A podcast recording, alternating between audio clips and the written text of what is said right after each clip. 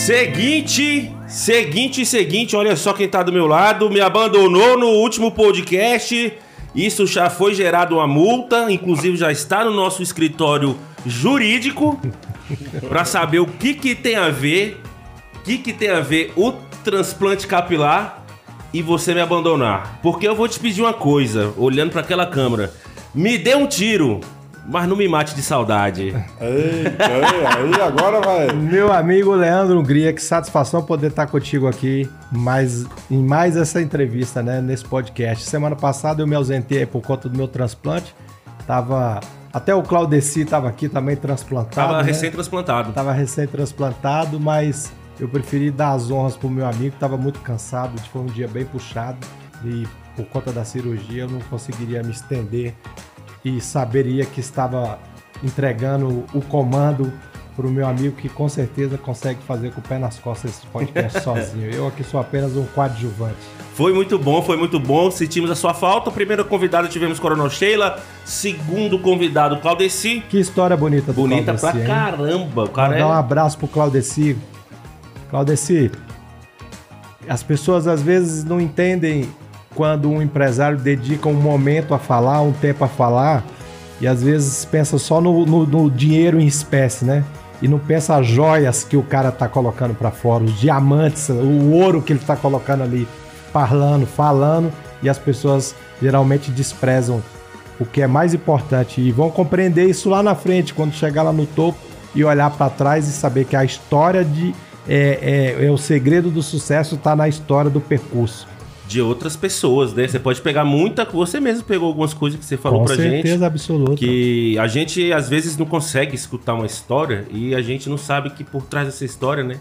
Tem muita. Tem vários ensinamentos. Ô, ô Ronanzão, eu vou deixar. Eu conheço o nosso convidado há pouquíssimo tempo, mas é um cara que já me conquistou, tem uma energia boa demais. Já me deu até algumas dicas aí de alguns acessórios que eu quero comprar. Mas eu deixo a a honra com você, que você já conhece ele um pouquinho mais de tempo. Com certeza é um grande amigo há mais de 30 anos, né? Eu fui o mascote, o, o pequeno ali entre o grupo quando eu conheci. Ele era gerente da imobiliária que eu, do meu primeiro emprego de trabalho e se tornou um dos maiores empresários hoje. Sempre foi referência para mim como pessoa, como indivíduo, como um empresário de sucesso que não atropelou ninguém, não puxou o tapete de ninguém, não passou por cima de ninguém. É um cara de caráter, é um cara que eu respeito, é um cara que foi, foi e continua sendo um modelo de pessoa para mim até hoje. Eu recebo hoje com muita satisfação aqui na bancada do podcast 61, Ricardo Valim Porto, proprietário da Know-How Imobiliária. Uma salva de palmas para o seu Ricardo Valim. Muito bom! Muito top! obrigado. É uma honra estar aqui com vocês. um Nosso terceiro convidado. Ó, que ótimo, né? O terceiro de milhares que não de milhares. aqui, né? Valim, obrigado aí pela, pela presença, por tirar um tempo, por, por estar conosco aqui, com, com toda essa galera que tá assistindo e acompanhando aí o, o podcast. Aqui, eu já falo logo aqui, você sinta-se à vontade, fale palavrão, chore, sorria. A casa aqui é sua, é nossa. Obrigado. E eu já vou perguntar na lata logo, Ronan. Vender imóvel dá dinheiro, Valim? Dá. E muito.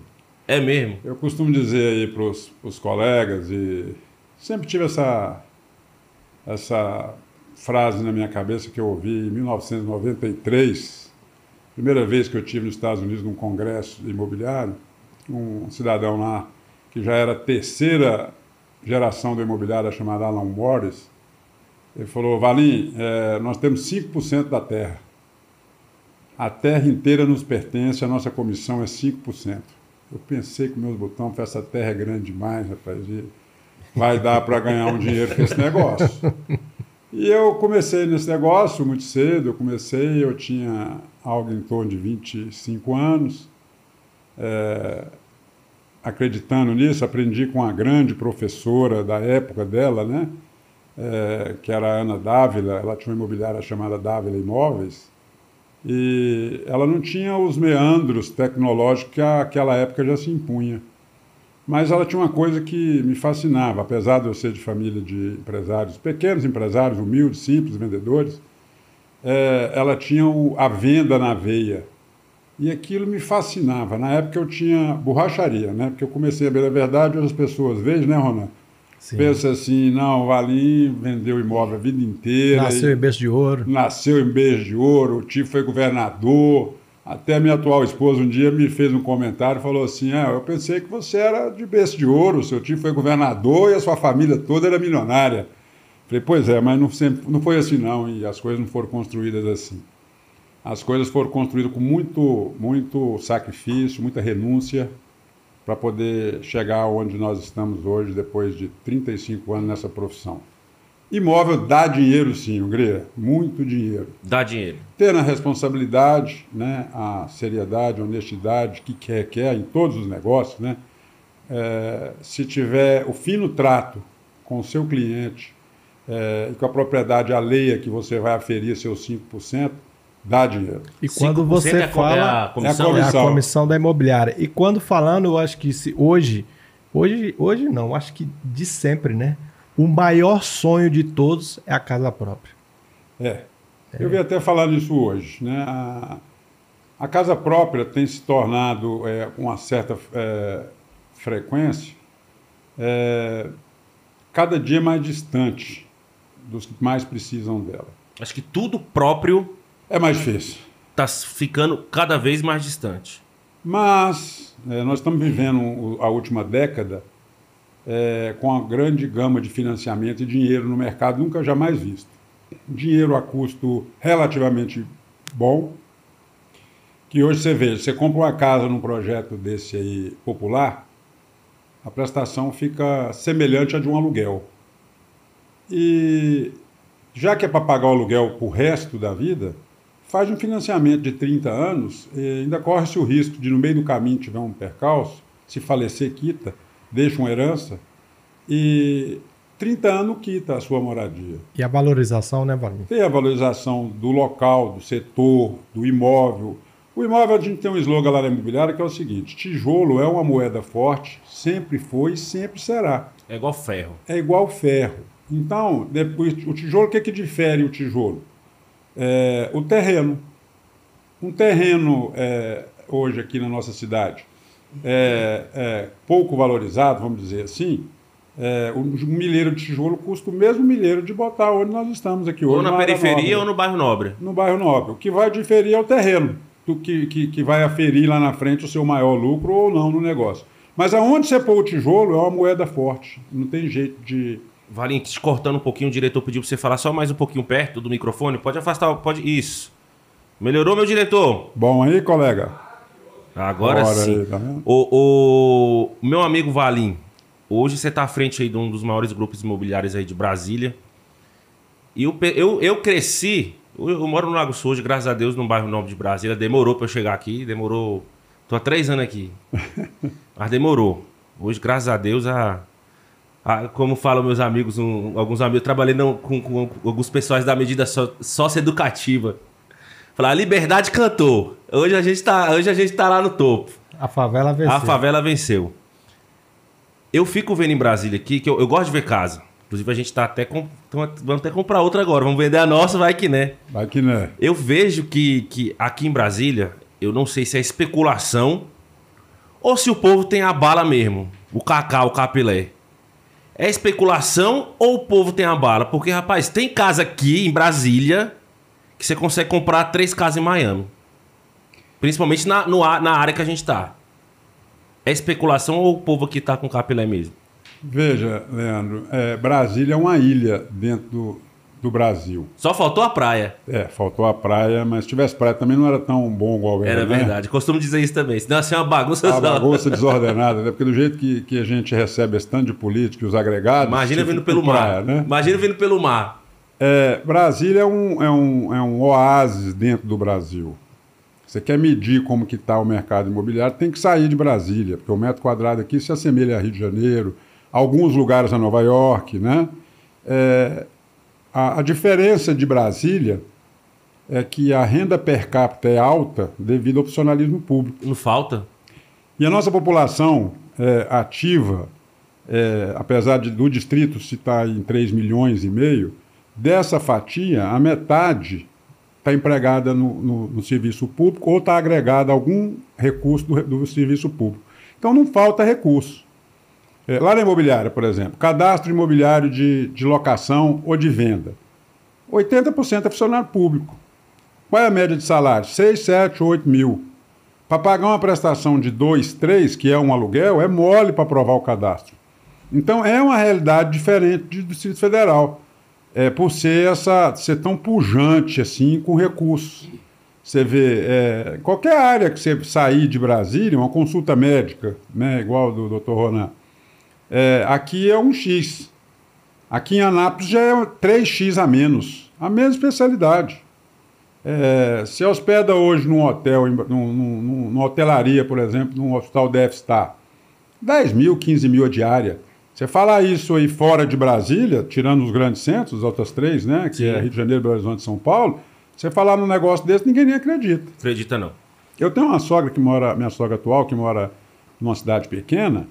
É, com certeza, se você falar para ela com a casa na periferia que custa 300, 400 mil, num lote de 120, 200 metros, ela, com a idade dela, fala, coitado, esse garoto tá pensando que eu sou boba. tá, depois tá querendo, dessa tá idade. Tá querendo passar a perna. Mas Brasília, o povo tem a bala, Leandro, para comprar o imóvel. E ele sabe o que, que quer, um povo exigente. É um povo enjoado. É um povo enjoado, né? Você, por exemplo, que disse que veio para o lago agora, você sabe o que, que você quer. Você está numa casa, você vai para uma outra porque você sabe que existe coisa melhor do que a sua por um preço não muito diferente. Mas se tiver condição de comprar, você vai pagar, acabou. Porque você tem a bala. E na pandemia aconteceu uma coisa interessante. Historicamente, a gente vendeu muitos apartamentos, construímos muitos apartamentos e apartamentos com lazer. É, virou um boom. Em Águas Claras, por exemplo, virou um boom o apartamento com lazer. O é, que, que agregou? As pessoas estão é, tá morando e tem um clube dentro de casa. É, ah, então eu não vou morar na casa do lago, eu gasto 10 mil por mês para manter essa casa. Eu vou morar num apartamento de 300 metros, largar uma casa de 800, mas vou ter uma segurança de quando eu viajar, passar um cartão na porta e vou embora. Então, se passou as, as duas últimas duas décadas construindo apartamentos de luxo. Nasceu Noroeste, Sudoeste, alguns Águas Claras. Na pandemia aconteceu o contrário.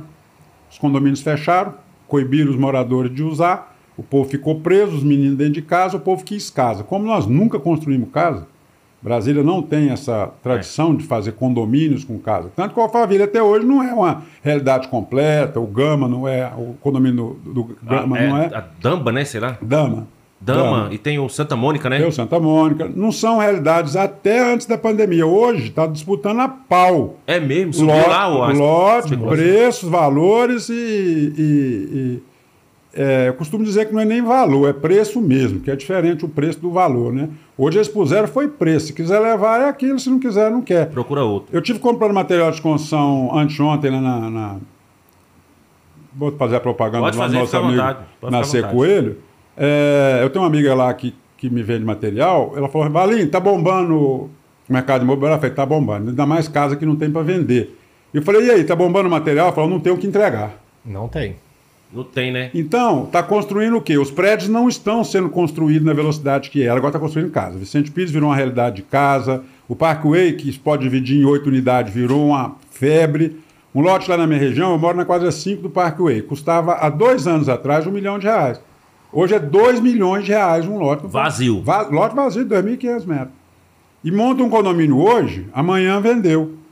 Porque o povo agora quer gastar a grana que ele tinha guardado, investir em qualidade de vida. Morar em casa, terra, ter um canil, igual o Ronan gosta, ter uma garagem bacana, ter uma piscina bacana e chamar os amigos para reunir em casa. Que ele confia que não tenha Covid ou que não tenha perigo para a vida dele. Hoje é o fenômeno do mercado.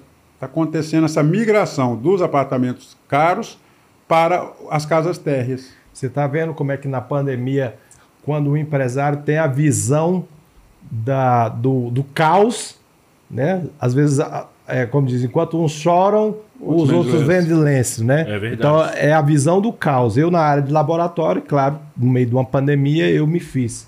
Né? O Valim já no mercado imobiliário também se fez. E eu, eu vi isso acontecer dentro do meu condomínio, de o cara botar uma placa na porta da casa dele e pedir um milhão e meio de reais numa casa, e eu olhar e falar assim, não vai vender nunca.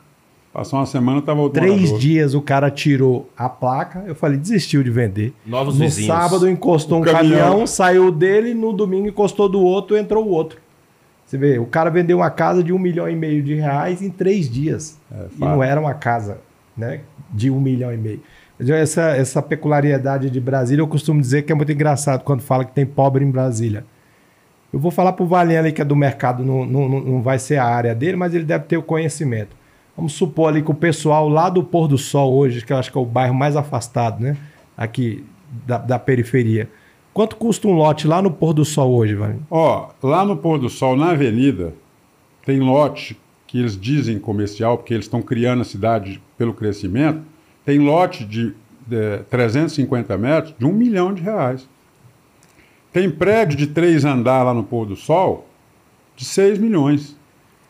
E um lotinho comum numa casa lá, Hoje, para comprar uma casa no pôr do sol é 200 mil, 300 mil. aí Ó. uma pessoa dessa vai dizer que é pobre, Não vai é entrar, no, pobre. vai entrar num programa Ó, de... vou tirar pobre, vou tirar, não é pobre nem rico, vou tirar um preço. Lá onde a, a minha sogra atual mora, é, é uma cidade pequena, perto de João Pinheiro, ela comprou uma mega casa, mega casa, de três quartos, sala, cozinha, suíte, garagem, lote de 900 metros, por 60 mil. Eu estava num carro lá, que na época valia 60, que era o carro da minha esposa, eu falei, amor, vamos trocar esse carro nessa casa, porque alguma coisa nós vamos fazer com isso aqui, porque não, é- constrói a casa com 60. E olha que João Pinheiro é uma, É uma cidade, cidade conhecida. conhecida. Tem uma festa lá anual muito conhecida, não tem? Tem. É, tirando da nossa realidade aqui, que é uma ilha, é, em volta, uma casa em João Pinheiro, hoje, é 300 mil, 350, uma casa mediana para fraca, é 300 mil. Mas na cidade. Aqui em Brasília, hoje, com 300 mil, não compra mais quase nada. No pôr do sol. Pôr do sol. Claro. Não, é, pra você que tá assistindo, gente, o, o pôr do sol. Ali na Ceilândia, né? É, não, ali pô- é sol nascente, né? Só- pôr- é, lá é É sol nascente, sol nascente lá. Sol nascente, eu acho. Sol nascente. É. Eu não trabalho lá porque ela ainda não tem escritura. Então nós não, não atuamos nessa área, né? A know-how não trabalha Agora lá. tem ainda. nascido um condomínio novo também, ele perto da estrutural. 26 de setembro. 26 de setembro. 26 de setembro. Eu 400 conto o lote lá. né? Corretor nosso credenciado não pode nem pôr lá, mano. Vai preso, né? Os- mas tem muitos lá é, trabalhando. Mas eu tive lá, andando numa caminhonete com um colega, que ele queria que eu investisse lá. É, ele fez um condomínio de 12 casas, é, lote de 450 metros, cada casa 600 mil, né? 600 mil. Aí um dia desse eu perguntei para ele. Irregular ainda, né? Sem escritura. sem nada, né? Um direito de direito do direito, né? Que ninguém sabe se tem direito. É, é, as ruas todas de tradição. Eu fui lá, dos, das 12 casas, Leandro, tinha duas em construção e uma entregue por 600. Isso tem um ano e meio. Eu encontrei com ele agora que ele queria que eu fizesse um outro investimento, inclusive lá. É, ele entregou as 12 casas por 600 mil cada uma e falou: aquelas casas já valem 900. Eu falei: não vale, Fernando. Ele falou: eu já asfaltei o local, ladrilhei o local com um bloquete. Ele falou que as casas, as pessoas querem uma casa de 400 metros, 900 mil lá. E vai vendendo, porque o outro vende, o outro vende, o outro Não está vende. tendo opção de casa. Não. Então não tem opção mais. E lá vai virar uma grande Vicente Pires.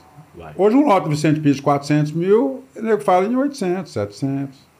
É, quem falaria que um dia desse ia ter casa em Vicente Pires de 1 milhão, 2 milhões? Tem casa de 5, 6 lá, lá dentro. Tem, tem. Eu conheço casa do empresário que mora lá, muito grande, bem sucedido, podia até convidar ele para vir aqui. É, a casa dele está num terreno, se não me engano, de 10 mil metros. Se você vê a casa dele, você fala, como é que essa casa foi feita aqui? De tão bela, tem um cinema lá dentro da casa dele. Né? É, tem um jardim zoológico lá dentro, nesses 10 mil metros. E ele mora lá, um grande empresário. Uma hora a gente convida ele. Essa é uma aqui. questão daquela da paixão, né? Eu tenho uma paixão por Taguatinga, né? Eu nasci na Ceilândia, cresci em Taguatinga, então eu tenho uma paixão por Taguatinga. É claro que você também tem. Eu gosto demais. Quando, quando a gente sempre tem uma oportunidade, a gente dá um pulinho lá e Comi uma galinha caipira lá no Hoje mesmo eu tava lá, eu tava lá na roça lá. Ali na- atrás do, do H Norte. Comendo meu, meu torresmo, meu torresmo. Isso é muito bom. Mas eu quero saber um pouco mais da vida do Valinho. A vida, as dificuldades, a infância, o crescimento, o, o- onde despertou esse dom empresarial, né? Quais foram os, o, o, as dificuldades que você passou e, e como as pessoas, nós comentávamos aqui antes de entrar no ar, no podcast, nós falamos sobre é, a, as oportunidades para o lado bom e para o lado ruim, né? Porque nós nascemos, numa, viemos todos aqui de, de, de, comunidade, de favela mesmo, e, e tivemos presente com é, perto de droga, perto de coisas erradas, perto de crimes, e a gente optou por não andar por esse caminho. Eu queria que o Valim falasse mais dessa pessoalidade dele, desse testemunho dele de, de crescimento. Então, é, eu vim para Brasília, eu nasci em São Paulo, na capital de São Paulo, em 1965. Em 66, o meu pai veio para Brasília. Então eu vim para cá, eu tinha um ano. E estou aqui até hoje, 55 anos, quase um pioneiro dessa, dessa cidade, é, que é um pouco mais velha do que a mim. Mas nós viemos é, muito humilde. Meu pai trabalhava com representação de balanças, de picador de carne, cortador de frios. Filizola. Filizola. Só que a do meu pai chamava Robert Dayton, a representação era uma empresa americana, concorrente da Filizola. Meu pai montou esse pequeno comércio lá e foi nos criando. Eu e o irmão mais velho. Taguatinga já, Valim? Taguatinga. Fomos direto para Já Taguatinga. na QSA? Nós, fomos, nós moramos, nós moramos é, nesses 55 anos de Brasília, nós moramos 5 anos na QSC e na QSB, Taguatinga Sul. Há 50 anos atrás, meu pai comprou aquele lote. Perto do, do HPAP ali, né? Isso. Há 50 anos atrás, meu pai comprou um QSA 12, que hoje é a sede da Norral Imobiliária. Que é na Comercial Sul. Que é na Comercial Sul, onde eu herdei, comprei as partes dos demais irmãos e edifiquei a, a, o prédio e nós estamos lá até hoje. Próximo ao Colégio Marista. Próximo é? ao Colégio Marista, ali no fundo, no final da Comercial Sul. Então, eu tinha um apartamento ali no Pratic Home. Pratic Home, sei onde é. Então, nós viemos muito é, pequeno para cá, fomos ajudar meus, nossos pais, é, meu pai e minha mãe, com, com o que a gente podia fazer quando criança. Fomos estudando em colégio público, estudei o primeiro, o primeiro ano, o primeiro o colegial todinho no SEMAB. Você conhece lá, né, Ronaldo? Estudei lá também. Você estudou lá também. Eu estudei lá da primeira, do primeiro ano do primeiro grau até a oitava série, que tinha só até a oitava. É, muito cedo eu comecei a ajudar meu pai nessa, nessa loja de balança. E o meu pai, eu já conhecia até o Ronan, depois, aí mais para frente, um pouco com 15 anos de idade. É, meu pai adoeceu e teve uma doença psiquiátrica que inviabilizou ele de trabalhar. E aí o que, que aconteceu? Eu, meu irmão mais velho é, trabalhava na VASP. Você tem do, dois ou três irmãos? Dois irmãos. É o Luciano e o, o Fernando. mais novo e o Fernando. Fernando, Luciano, o Luciano é o que eu estudei e hoje é pastor. Um abraço para ele, Luciano. Beijo no coração. Que você edifique Deus aí nessa, nessa terra. E aí o que que ocorreu? Meu pai ficou afastado do trabalho, eu tive que assumir o lugar do meu pai com a minha mãe. E foi indo que essa, esse comércio definhou. Minha mãe passou num concurso público, foi trabalhar na, na, no DNPM e o meu pai aposentou. DNPM? Então, Departamento Nacional de Pesos e Medidas Peso. na época. Né? E ela foi trabalhar, meu pai aposentou e ficou dois filhos até eu, quando meu irmão mais novo nasceu. Ele tem 40, eu tinha 14 para 15.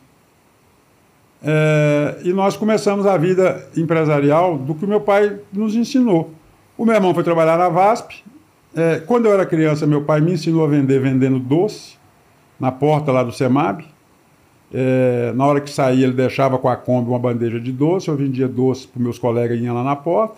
Ajudava é, a família. Depois fui vender quibe, que a minha tia fazia. Eu pegava um ônibus, Ronan, lá na Comercial Sul descia lá no CIA, pegava lá 5 horas, descia lá no CIA 5h40, pegava os trabalhadores do CIA chegando, vendia uma caixa de isopor de quibe, voltava para casa, então acabava o quibe umas 8h30, eu já estava em casa, e ia vender jornal e doce. Cara de sorte, hein? Cara bom, muita sorte. O cara tem muita sorte. Muita sorte. Sortudo. Aí comecei a vender é, jornais nos fins de semana, que era o Correio Brasiliense, né? Gritava bem alto, olha aí o Correio... Já peguei jornal naquela banca em frente da sua imobiliária para vender. Isso, da esquina, né? Naquela da esquina. É. E então a vida foi, foi se desenvolvendo através desse tino que eu tinha de venda. Quando eu tinha lá pelos 17 anos, 16, 17 anos, eu conheci uma pessoa que tinha uma borracharia no Guará. E ele, por alguma sorte do destino, ele foi destituído do terreno público que ele invadia lá e tal, a borracharia dele desmontou. E aí eu conheci esse cidadão, ele falou, quanto você ganha por mês?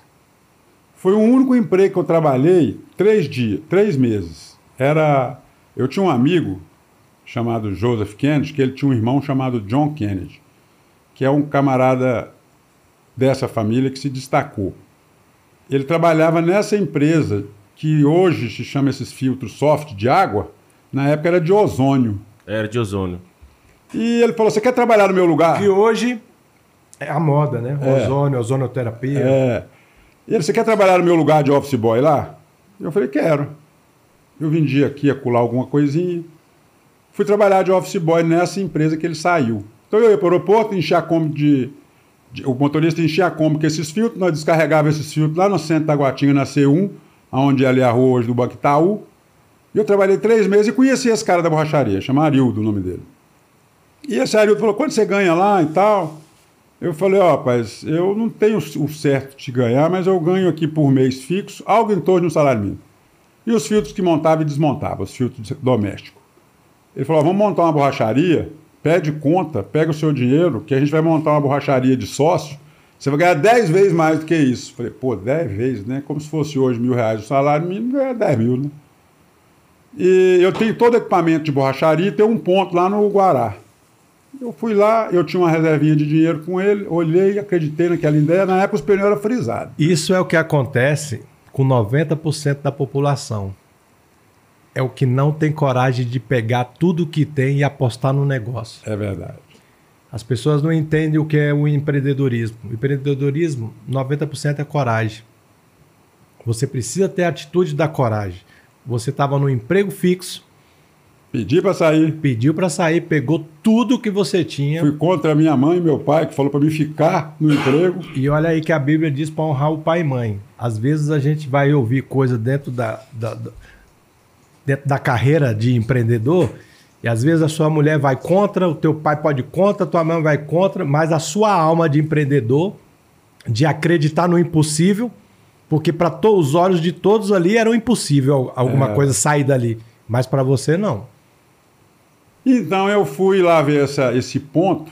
O dinheiro que eu tinha dava para comprar as placas de concreto para fazer um galpãozinho de placa de pré-moldado, cobri e pôs as máquinas desse sócio que eu arrumei na rua, é, conheci na rua, dessa borracharia.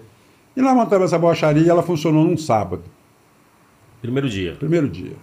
É, O que, que nós vendíamos? Pneus de automóvel usado, frisado. Tinha umas máquinas que você fazia uns riscos nos pneus. Eu pintei os pneus de picho, botamos lá esses pneus. No sábado, que nós funcionamos a primeira vez, fez uma fila tão grande na porta dessa borracharia para remendar pneu e pôr pneu frisado. Eu falei, não, eu vou ficar rico com esse trem. Pensei comigo. E assim foi durante um ano eu nessa borracharia. Minha mãe teve me visitando lá com meu pai, num sábado, que era um dia de mais movimento. Eu desmontava. Hoje não tinha aquelas máquinas que tem hoje, né? Lá no Aldão, aquelas máquinas tudo É, elétricas. manualzão mesmo. Tudo na esparta, naquela na força do corpo. Minha mãe foi lá visitar, fez um escândalo chorando lá, que não criou fim no mundo para aquilo, que eu tinha que largar aquilo, que eu tinha que arrumar um emprego fixo, igual meu irmão, que trabalhava na VASP, né? A empresa aérea. Meu pai falou: Ó, é melhor ele estar aqui trabalhando e sofrendo do que estar nas drogas ou nós visitar ele no presídio. Né? Meu pai falou isso, eu ouvi. E minha mãe foi embora e eu continuei lá por um ano nesse negócio. Lá aconteceu um negócio que na época era muito Opala e Maverick V8 que tinha. Nessa época era o carro que tinha. E os queimadores de pneu. Eu era gamado num Opala 6 cilindros. Eu falava, toda a roda de Opala que eu apertava, eu falava assim, eu vou ter um carro desse zero quilômetro. Meu sonho era ter um carro daquele zero quilômetro. Os 400. Os 400. Aí, toda vez que eu apertava as rodas dele, eu falava assim, eu vou comprar um carro desse novo.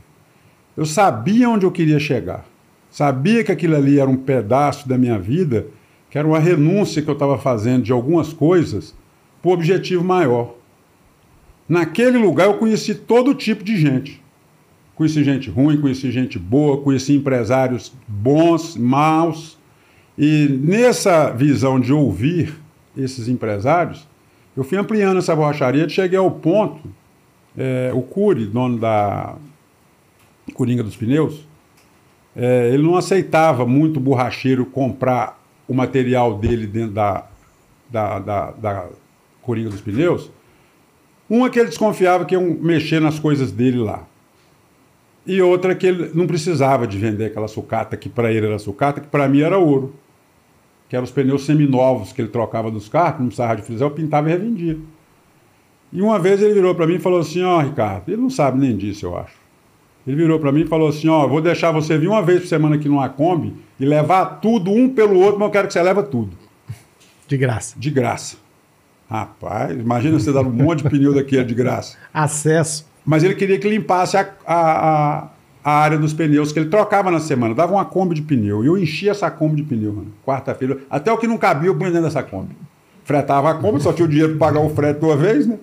e enchia essa Kombi. Dessa Kombi, eu imagino que 20% era aproveitável. Esses 20% era 10, 15 salários que eu ganharia se eu tivesse lá no emprego que eu estava. Aí eu falei, rapaz, eu tenho que é, me esforçar mais em guardar um recurso, abrir mão de certas coisas, e eu tenho que sair disso aqui que está pequeno. Olha, eu já tive uma visão quando o Valim falou que só aproveitava 20% da, dos pneus. Eu já pensei, os outros 80 eu colocaria um fundo de MDF e fazia vaso de flores. né? Com mas, na época, pneus. mas na época, Ronald, tinha outra, outro carcaceiro que chamava. O pior do a que carcaça o subproduto, o subproduto do meu.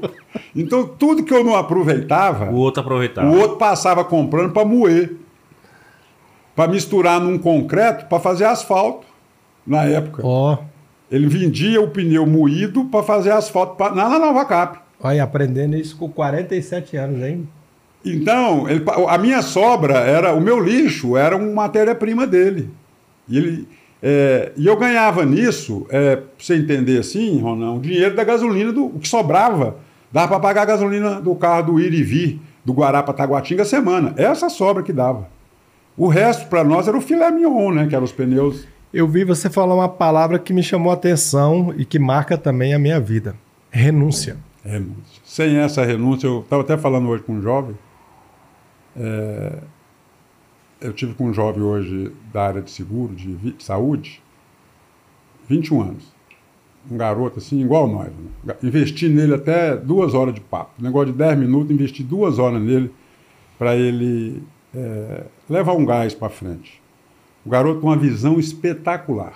Ele chegou lá para mim e fez a pergunta que você fez aqui hoje quando eu cheguei ali. A minha esposa estava do lado, deve ter lembrado. Cinco minutos de conversa, ele falou assim: Posso fazer uma pergunta para o senhor? Ele pode. Qual que é o segredo do seu sucesso? É. A pergunta que não quer calar para a humanidade, né? O sucesso sem Deus, para começar, não existe, né? Você tem que ter Deus à frente e ele vai fazer você prosperar nas demais coisas. Né? É, é quem estava com o seu lado lá na hora que você estava renunciando. Renunciando, festas, mão, festas, carros, mulherada. Passeios, passeio. mulherada. Quem estava lá contigo quando você estava renunciando, chorando, chorando, de mão dada com ele? Era Deus. Era Deus. Né? É, até hoje é assim, né? E não vai ser diferente até o dia de nós partirmos, né? Eu investi nesse garoto lá duas horas no meio da conversa ele falou assim: É, eu, eu sou sócio dessa empresa de, de, de, de corretora de seguro. Eu ia comprar essa semana um CrossFox financiado e passear com a minha esposa, que eu casei há pouco, com melhor conforto. Eu falei: Como é que você vai pagar esse carro? Ele falou: Eu vou trabalhar, vou pagar ele financiado. E eu já sou viagem, eu também vou pagar financiado e tal. Eu falei: Quantos anos você tem? Ele falou: 21. Eu falei: Jovem, se você não renunciar agora esse carro, essas viagens, como é que você vai andar numa BMW dessa igual a minha que está embaixo, numa Maserati que eu, sim, que eu possuo, que o Leandro até conhece, é, daqui 20 anos? Rapaz, ele pôs a mão na cabeça, Ronaldo. Falou assim, eu vou desistir da compra do carro. Porque se não renunciar, não vai ter a direito renúncia, de usar. A renúncia é uma poupança, é uma poupança que você usa na frente. Eu falei para ele hoje, pega o dinheiro que você está sobrando, compra ações do fundo imobiliário de um shopping e põe ele lá agora, e daqui 15 anos você mexe nele. Aqui daqui 15 anos você vai comprar um, um BMW, vai pôr sua esposa dentro, vai poder viajar o Brasil inteiro, quiçá fora do Brasil, com o que você plantou hoje. Agora, se você gastar hoje, amanhã você não vai. Já gastou hoje, você já acertou seu, É seu o, lucro. É o tempo de Eclesiastes. É o tempo de Eclesiastes. Há tempo para todo propósito na Terra. Então é o que eu falo para as pessoas. Eu já passei 10 anos sem comprar uma calça jeans. Ora, você é do tempo árduo, assim, mais duro da minha vida, né? Você era, como diz o mascote, às vezes podia até parecer que era leve, mas a renúncia dói, e muito, né? Eu criei dois filhos, é, o Ricardo Filho e o Vitor Hugo, com essa minha esposa que faleceu, Ronan conhece eles, é, formar filhos de caráter, formar filhos é, em estudo, formar filhos que se é, dê conta de viver sem você. Você tem que renunciar a muita coisa para poder chegar hoje. A renúncia é tão difícil que tem esposas que não aguentam. Não aguenta. Não aguenta essa renúncia. Eu O- tive uma esposa, o Ronaldo também conheceu, eu fui casado há 35 anos.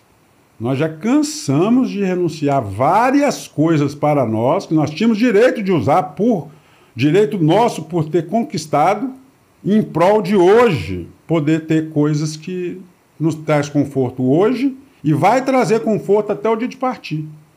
Minha- na minha profissão, né, eu sou eu sou administrador de formação. Depois de velho, formei com o meu dinheiro, com a minha vontade de ir e vir.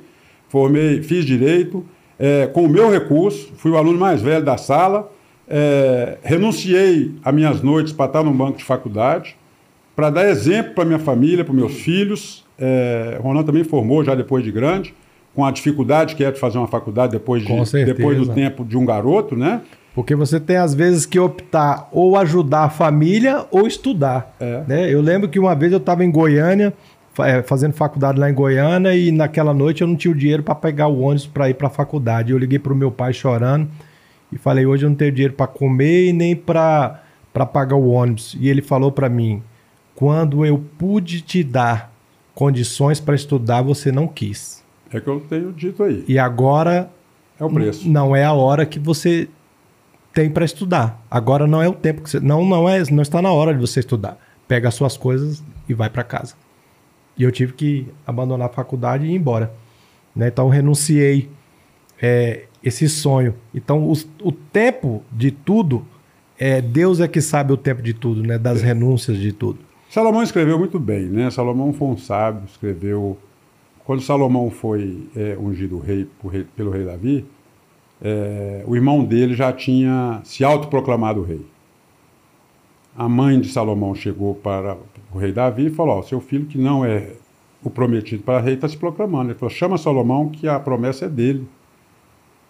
Salomão é, era um garoto, um garoto, era o mais novo. O rei Davi sabia que o coração dele estava alinhado com a vontade de Deus. Ele era o herdeiro. Na hora, é, declarou ele rei.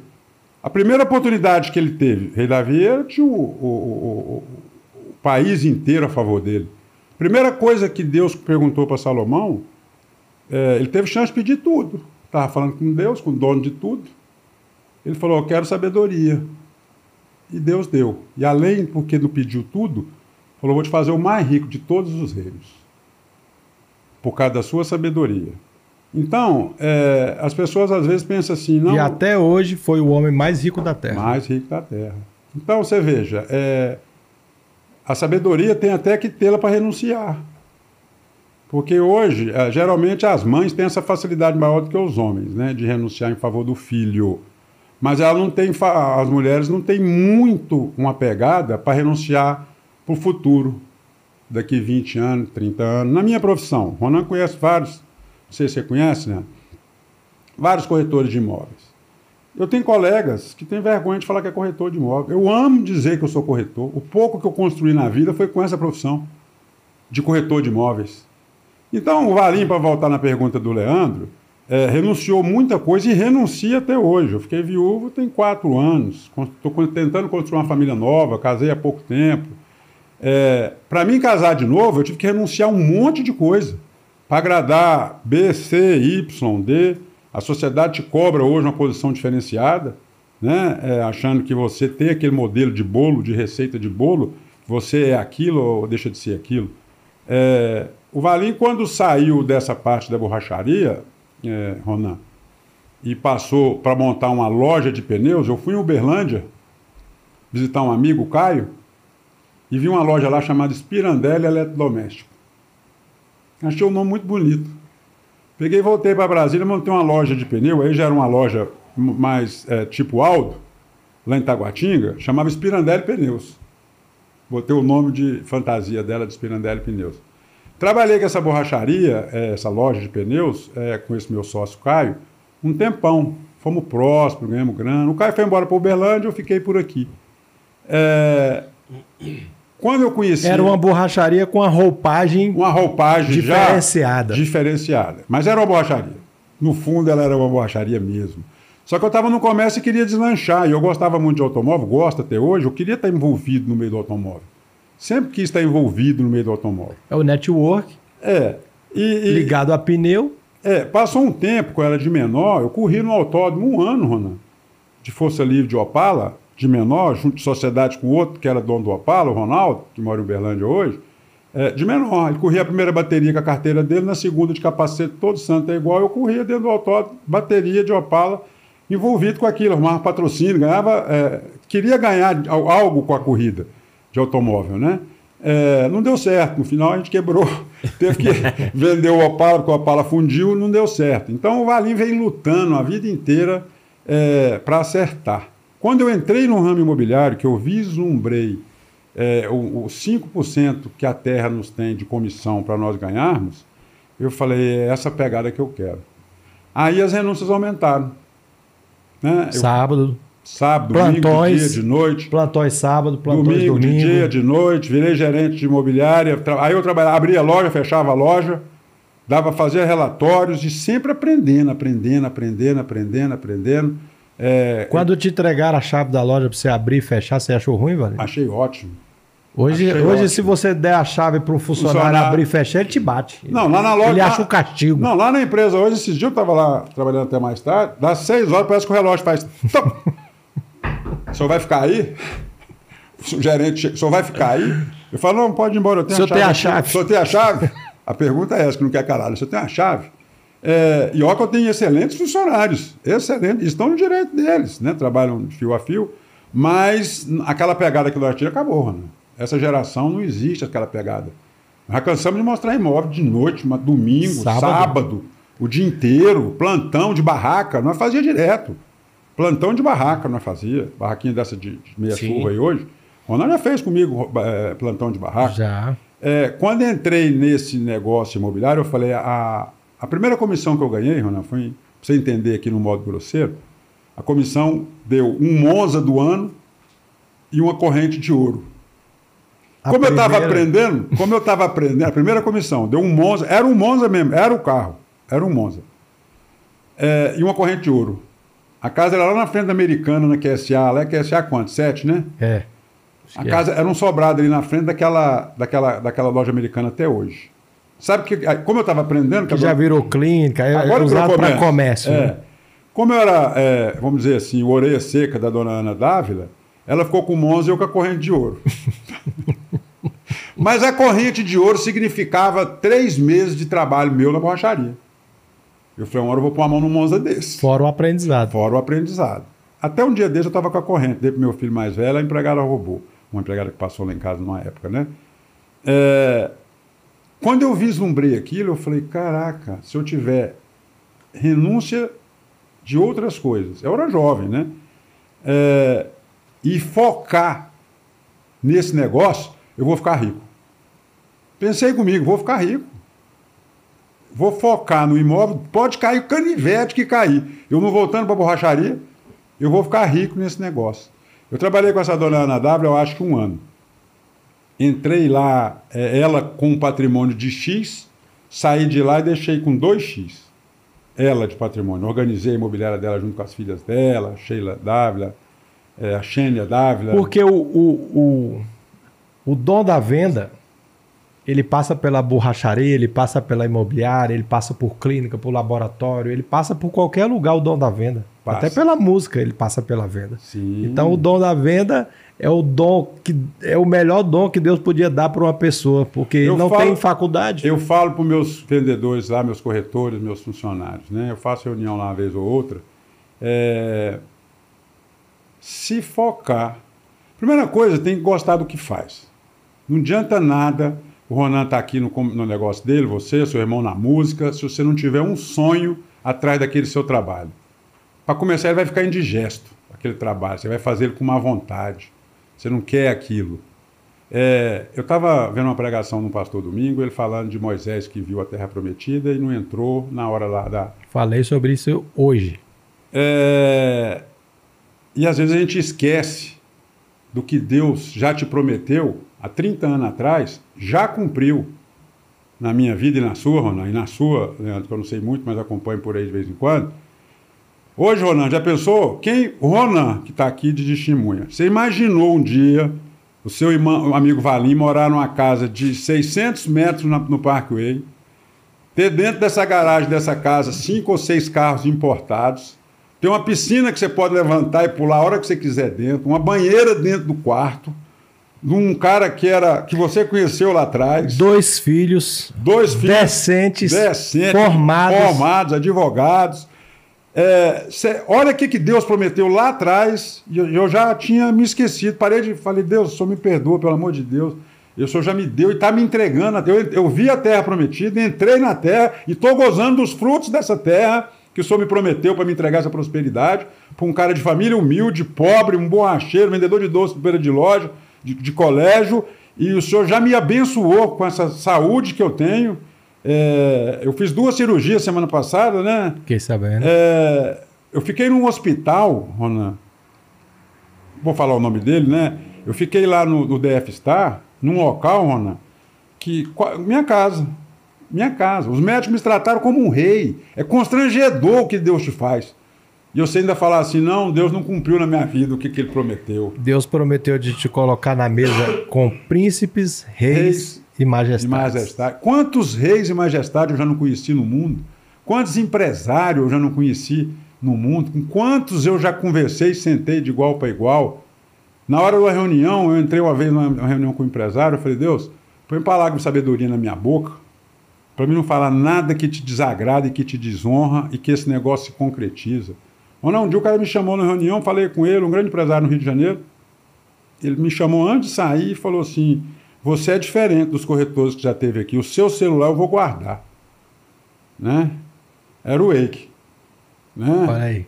É, eu fiz, é, eu estava vendendo um negócio para ele, mas é uma honra o tê-lo no telefone e Pô, ele ter comigo. É tá uma louco. honra ter alguns colegas no telefone que a gente tem hoje que não tem dinheiro que paga. Né? Eu tenho aqui em Brasília uma gama de empresários hoje que nós é, podemos diferir do saldo bancário. Para maior ou para menor, mas em integridade, caráter e confiabilidade para fazer um negócio, nós somos idênticos. É isso de todas as bênçãos que o Valim falou que ele recebeu. É, a, a que mais me admira é não, não ter te visto desviar nem para a direita nem para a esquerda. Vou ter- Você ter ido reto. E hoje você está sendo convidado para estar aqui porque você é um cara que andou reto. Amém. né? Porque você prosperar errando, desviando para a direita, para a esquerda, dando um jeitinho dali, um prejuízo numa outra pessoa dali, esse, esse, você não estaria sentado aqui na minha frente. Uma que nem vem, né, Ana? Porque se sair na televisão, vem. se sair na televisão, sai preso lá embaixo. Não, velho, isso é uma coisa que eu aprendi desde pequeno, né?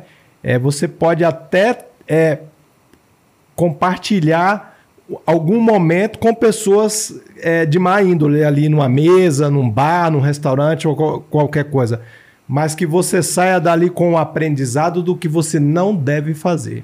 É, na nossa caminhada, é, a gente já teve oportunidade de ver muitas coisas, né, Rona? Muita gente honesta, muita gente desonesta. É, aprendemos bem separar o joio do trigo. É, o Valim veio fazendo essa carreira, que Deus permitiu eu estar até aqui hoje, é, com integridade.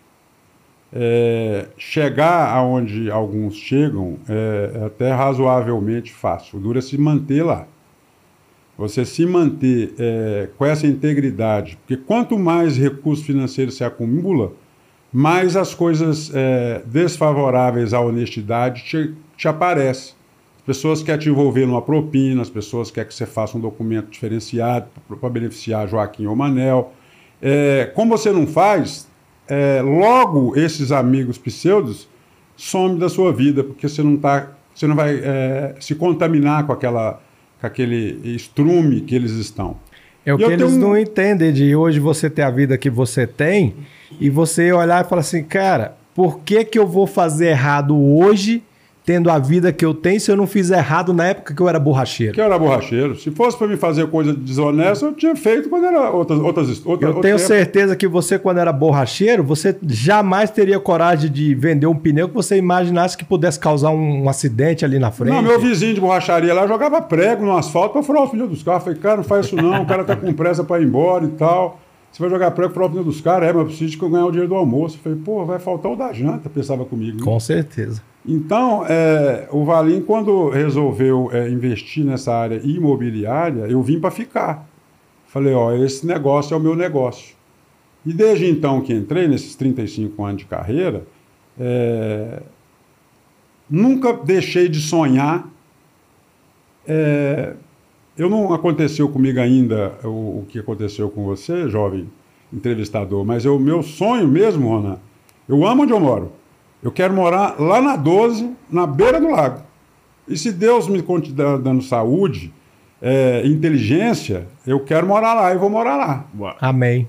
Eu quero morar lá na beira daquele lago, porque eu gosto Amém. de barco, eu gosto de náutica, o Ronan também gosta, você também gosta. Eu já tive vários barcos. É, hoje estou até afastado da área náutica, tenho muitos amigos lá na área náutica, é, e nos carros esportivos que a gente gosta, e nos carros antigos.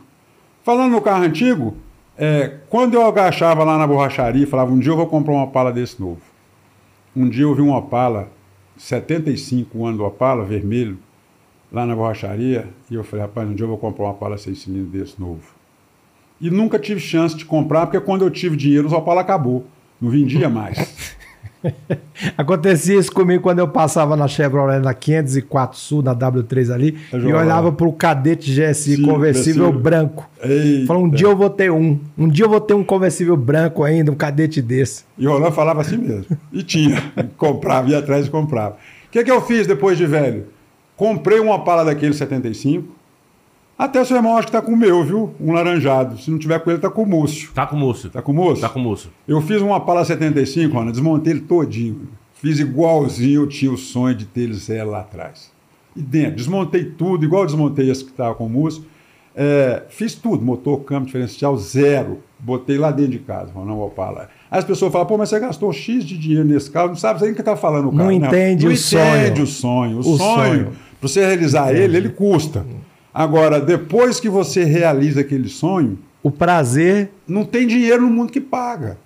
Eu conheci a minha nova esposa, levei ela numa festa lá em uma feira importante de automóvel antigo que tem lá em Água de Lindóia e mostrei uma Pala SS 73 na tá, hora. Tarjazinha preta, escrita SS. Na hora, o cara vendeu por 400 mil reais. Eu falei, não entendo isso, eu compro uma BMW zero. Você não vai entender nunca. Quem está pagando 400 daquele Opala, sonha com ele lá atrás. Hoje tem 400 milhões no banco. Ele quer o Opala. Você pode pedir o que você quiser. Ele quer aquele um sonho na vida dele. E o que eu, às vezes eu fico pensando que é isso justamente que o Valim está falando quando a gente está lá atrás e fala um dia eu vou ter. Um dia eu vou ter. Você projeta na mente, você fixa na mente, você foca naquilo e sabe que, que o trabalho vai ser a consequência da realização daquele teu sonho. É, mas uma frustração que eu tenho hoje é de meus pais não estarem vivos é. para mim poder uma vida melhor para ele. Então tem coisas que a gente vai sonhar e lá na frente a gente vai executar. Como, parou a fabricação do Opala, mas eu quero aquele Opala 75. Vou fazer um igual. Igual, eu quero aquele. Quero né? aquele. E às vezes na, na vida, então, quando eu, às vezes eu falo muito com, com os meus os meus braços direitos aqui, esquerdos, eu falo para eles, falo assim, ó, um dia, quando vocês tiverem dinheiro, vocês vão entender que o dinheiro faz muita coisa, mas não faz tudo. Não faz. Então ele não faz tudo. Então, às vezes, o seu maior desejo, hoje o meu maior desejo seria o quê? Tava com meus pais, né? Quando você compra um carro, como eu comprava um carro novo, eu descia para Caldas Novas para mostrar para meus pais, para minha mãe, né? pegava meu pai, levava meu pai na feira, vai dirigindo aí, pai. Esse prazer hoje não tem. Né? Quando eu comprei a Porsche lá, foi aquele momento de êxtase ali, eu tava eu e minha esposa, e que passou aí um dia, dois dias, e depois acabou. Né? Acabou. Então tudo passa. Você sonha uma coisa, chega lá, quando você pôs a mão lá no Opala, você falou assim: pronto, esse marco zerou, acabou, zerou. zerou. Eu zerei essa história. Zerei essa história na minha vida. É a melhor coisa que tem. Mas é as renúncias. São as renúncias. E tem uma coisa que eu queria deixar gravado, viu, Ronan? Se o, o, a, a, uma coisa que tem que se aprender. É... A arrogância é o que pressente a queda de qualquer homem. Independe da quantidade de dinheiro ou de vida que ele tiver. O que precede a queda é a arrogância. Perdeu a humildade e perdeu o temor de Deus, ele vai cair. Ele vai cair. E a família, eu, eu, se ele não tiver junto da família também, não tem, não tem como prosperar. Eu, eu printo, eu trabalho com rede social já tem um tempo e eu, às vezes eu me, me deparo com algumas frases de alguns perfis que eu sigo, o, o Valim. Ontem, é até bom ver eu calhar esse, esse assunto, e eu printei essa, essa frase, até postei. O conforto é uma droga, é viciante, dê a um homem fraco sexo regular, boa comida e entretenimento barato, e ele jogará suas ambições pela janela. A zona de conforto é onde os sonhos vão para morrer. Ontem eu vi essa frase também e me impactei. É o suicídio. A zona de conforto é um suicídio. A zona de conforto tem até um livro é, é, é razoável, que é de leitura dinâmica e rápido, né? É, Quem comeu meu queijo, né? Sim. Ali é um grande exemplo da zona de conforto né? Para quem já leu o livro, quem não leu, não vou contar para a pessoa acabar lendo, né, Ronaldo? Sim. Mas é, a zona de conforto é o lugar mais perigoso que um ser humano pode estar, em total, qualquer área da vida dele, religiosa, financeira, amorosa. É, se, se você acostumar com a sua esposa, parar de carinhá-la, levar ela no cinema, levar ela num, num parque, levar ela numa viagem, levar ela para passear em algo que ela goste ou não, logo vai cair no esquecimento, vocês viram amigos, não estão se beijando mais. Quando vê, é, o inimigo das nossas almas aparece com as bandejas, aí você fala, ah, não, minha mulher já está assim, eu vou ficar com essa aqui que é bonitinha, acaba com a família, que é o sonho do inimigo das nossas almas. Você está numa zona de conforto financeiro, para de produzir. Logo as coisas que estão em volta começam a mudar. Hoje o que parece ser real, amanhã pode deixar de ser. Né? Tem quantos, né, na minha área aí, quantos centros que existem nas cidades no mundo que deixou de ser centro? mudou uma rua, tirou o centro do centro, não tem mais valor comercial, porque um negócio que valia 100 mil de aluguel passa a valer 10. É, nada está seguro na vida. Nada, a não ser a palavra de Deus que não vai mudar e nunca muda. Nada está confortável. Hoje eu falei para um garoto lá mais jovem, falei, jovem, ele estava meio altivista, vamos dizer assim.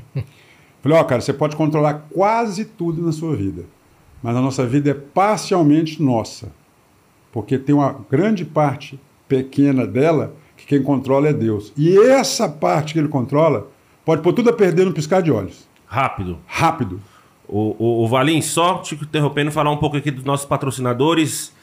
Temos aqui Clínica Corpo Perfeito, Agência Acreditar, Suprema Veículos, esse salgadinho lá da Casa dos Biscoitos Mineiros e nosso Patrocinador de energia aí, ó, Mamute. Mamute Energy, Energy Drink. Drink. Eu costumo dizer, esses convidados para patrocínio do podcast, Suprema Veículos, o Alexandre, um abraço para você. É, quando a gente quer fazer, no decorrer da vida, a gente vai conhecer várias pessoas no decorrer da vida. E vai conhecer pessoas que são boas de fazer negócio, né?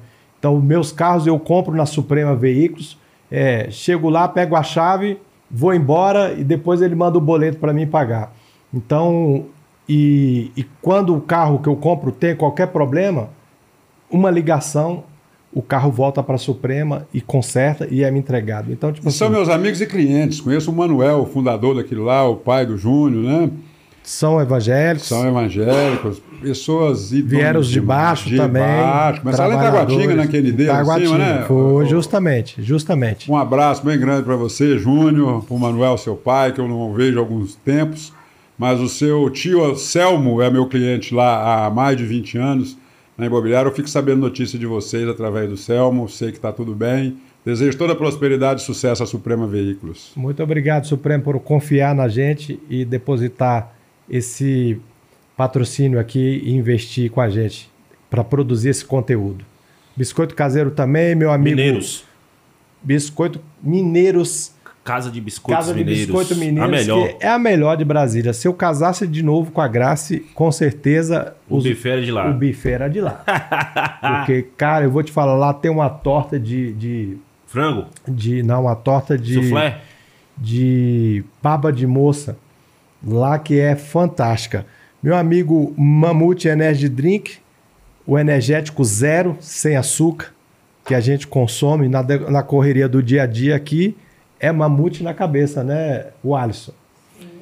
Tem a JK Laboratório, Clínica Corpo Perfeito e Acreditar Agência de Publicidade, de onde falamos diretamente aqui do Estúdio 1, ao comando do nosso amigo Leandro Salles e o Alisson Mendes na produção. Ainda bem que vocês falaram, senão eu não consigo comprar minha Maserati. Ah, caramba, vou te vender a minha.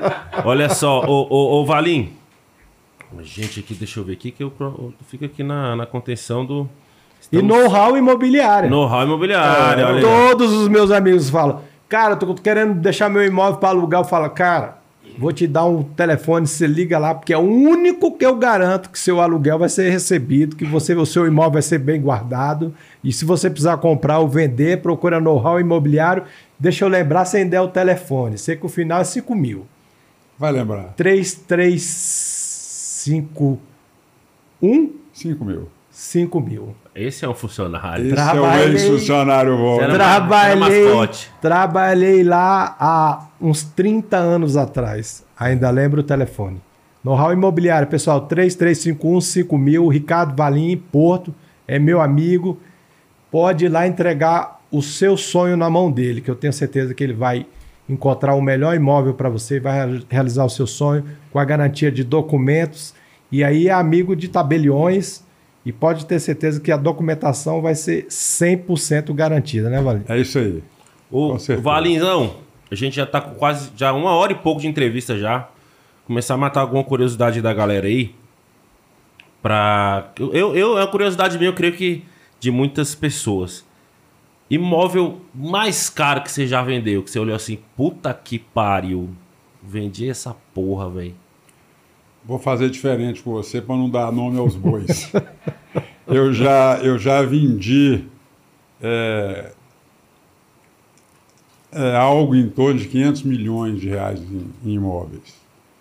Mas vou te matar uma curiosidade. Eu já vendi imóveis de 25 milhões. Já ganhei comissão de 1 milhão de reais. Essa eu vou falar que serve para os nobres corretores aí que estão é, na luta para entrar nessa profissão. Entra que é a comissão de ouro que as pessoas querem receber. Eu já recebi comissões de seis dígitos mais de uma vez, mas é, eu já a venda, Leandro, do corretor, ela é seccionada. Sim. Eu sou da área da incorporação. Uma incorporação de um terreno, ele tem um valor X como terreno. Existe uma coisa invisível nele que chama um VGV, baseado no potencial de construção daquele terreno. Você é um corretor de alta performance, é, tem duas opções. Você vai ganhar a sua comissão de 5% do valor do terreno e vai embora. Eu vendi um terreno em Claras um dia desse por 15 milhões. A pessoa perguntou: você quer ganhar 5 dos 15 ou quer entrar na incorporação comigo? Bora pra incorporação. Foi embora para a incorporação que eu quero 5 do VGV, do valor geral de venda. Quero receber em tijolo quando ele estiver pronto. Quando ele acabar o prédio, 5% dele é meu. Já aconteceu algumas vezes isso na minha carreira. Então, é, depende da visão. Tem corretor que não pode esperar, pega o dele na hora, no terreno. Morreu ali, ganhou 5%. Tem o tal do. Não sei se já ouviu falar, óbvio que já, do tal do CRI, que o pessoal faz, junta um grupo de investidores, tem um terreno, não tem a grana toda. E quem está fazendo esse tal do CRI são as grandes corretoras eh, de investimentos. Por exemplo, XP. Fundo imobiliário. Não, prático, mais ou menos igual. Mais ou menos igual. Na verdade, o CRI trabalha com investidores para levantar esse, esse empreendimento. Os fundos imobiliários já trabalham em cima do aluguel do imóvel, né? É, mas o CRI, é, no jargão antigo que ele quer dizer, Ronan, são um grupo de empresários igual nós, que nós tínhamos até um dia desse um grupo de 10, é, fazia um volume de um, de um milhão cada um, 10 milhões de reais, e vamos comprar e construir, entregar esse valor de 10 mil reais, ou vamos entrar com 10 milhões de reais, vamos pegar 50 do banco, vamos edificar e vamos pagar o banco com o dinheiro da construção, que é o VGV. que é E o sobrar a gente racha. a gente racha. Então teve muito isso aí, até eu fiz, participei com alguns aí, até 2012, 2013, eu participei com um grupo que nós éramos 10. É, esse grupo é, debandou na crise que chegou em 2013 para 2014, deu uma diminuída muito na, nos investimentos em construção. Nós debandamos e hoje não está tendo dificuldade para juntar. Hoje está acontecendo muito isso lá no Vicente Pires, lá no Parkway, aqui no Lago, é, comprando os condomínios aí no Jardim Botânico, né, um lote maior, divide, faz o condomínio, faz um maquete da casa, vende a ideia para o cliente e esse grupo de investidor constrói, entrega a casa e tem um lucro em cima disso aí, algo em torno do investimento no ano de 20% a 25%, que gera, com o trabalho, é lógico, desse, desse, dessas residências feitas. Mas hoje tem muito. Por quê? Por conta que a aplicação em banco nenhum tem dinheiro, banco nenhum dá dinheiro à aplicação, a poupança não pode nem falar em aplicação de poupança, ou você cai para um fundo imobiliário, que é diferente, é coisa de 5 anos, 10 anos, você investir numa XP, por exemplo, né? Sim. que é um outro, outro tipo de investimento imobiliário. Agora, é, esses grupos estão proliferando na cidade, de todo tamanho, Ronaldo. Lá em Águas Lindas, do tamanho de Águas Lindas, casinha de 200 mil. Junta 10, 15, pe- junta o capital, faz, compra o terreno, desmembra, faz as casinhas, vende para a caixa por 200 conto, 250, divide o que dá no lucro. Hoje está em moda isso aí. Por quê? Falta casa. E a velocidade de construir uma casa hoje, Ronaldo, é, mesmo de padrão mediano, é um ano e meio. Está pronta uma casa hoje de 400 metros, 500 metros. Boa, casa boa. Casa boa. É um ano e meio faz. Coisa que a gente fazia com dois e meio atrás, que não tinha tanta velocidade. É, hoje, tendo material, entrega até com um ano. Lá no Parque tem um condomínio lá perto de casa lançando com um ano. Casa de 400 metros. E faz. Por quê? Porque tem 10, 15 junto atrás com o recurso para aplicar, compra barato, que é compra à vista, né? É, direto lá no distribuidor, não passa nas casas de material de construção aqui. Como ele tem larga escala de 10, 12, 15 casas para entregar num ano, é, ele compra para as 12, 15 casas, o pacote inteiro. E tem esses grupos fechados fazendo isso aí. Isso é, é, uma, é uma, uma, uma modalidade, mas sempre existiu, né? Sempre teve isso. Hoje está aparecendo Hoje mais. está mais organizado, né? É, Tem- hoje tá coloca mais- na, na, numa E tem pessoas que estão se destacando. Lá no Vicente Pires, por exemplo, tem um grupo se destacando, fazendo prédios, né? Aqueles prédios embaixo de seis andar, fazendo condomínio, compra a área toda, faz os condomínios, lotinho. É, eu não sei se é verídico, né? Eu não vendo lá sem escritura no Vicente Pires, mas eu ouvi de uma pessoa que é de lá que estão fazendo em lote de 300 metros de área.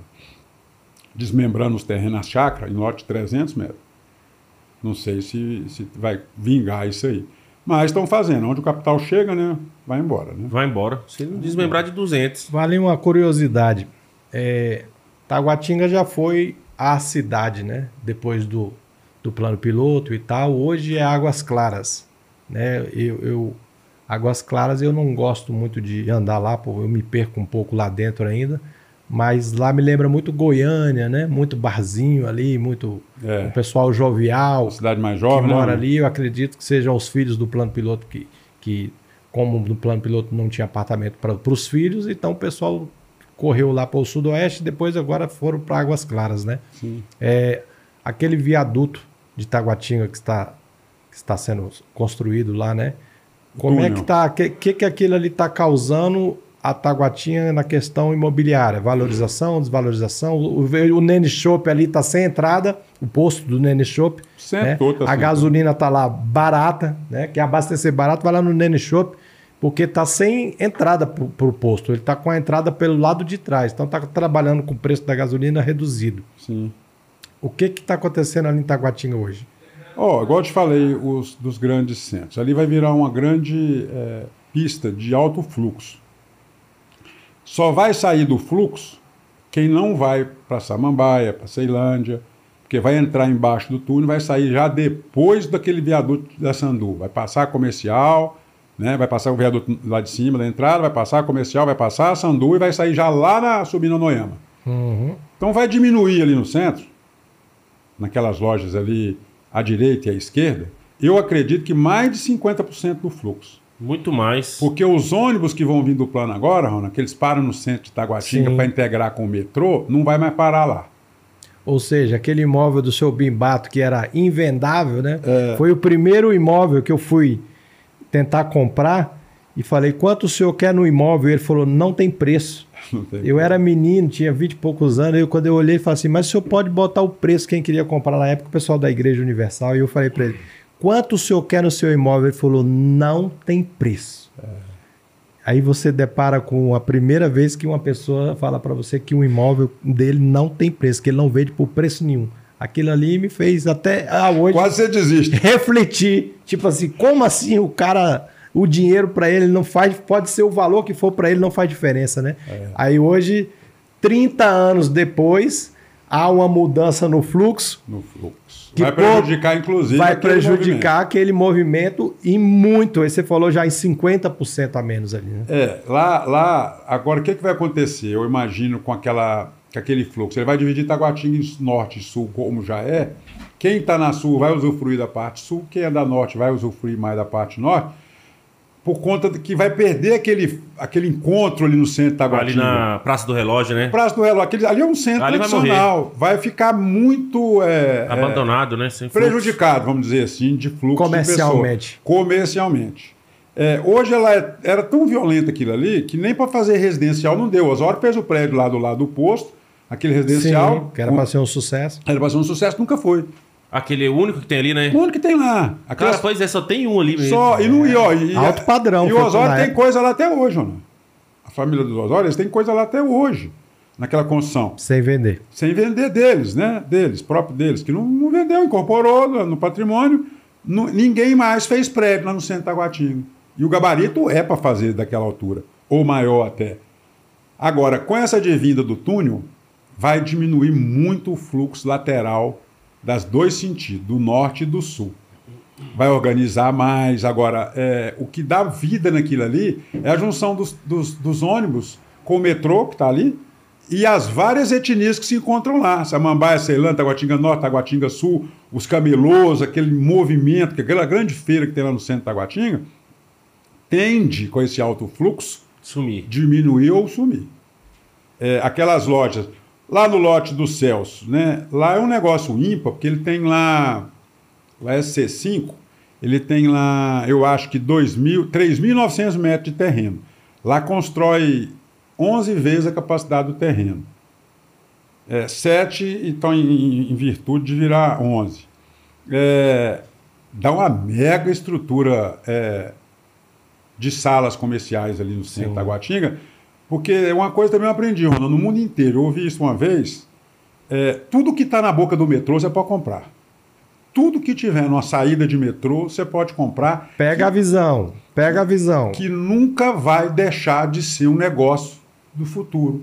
Porque tudo passa na boca do metrô, tá entrando, tá saindo, ninguém tá vendo, tá tudo lá embaixo, no subsolo. Nova York, por exemplo, né? Para quem conhece lá, né? Na Times Square. Você tá do nada, brota um elevador lá no meio do buraco, né?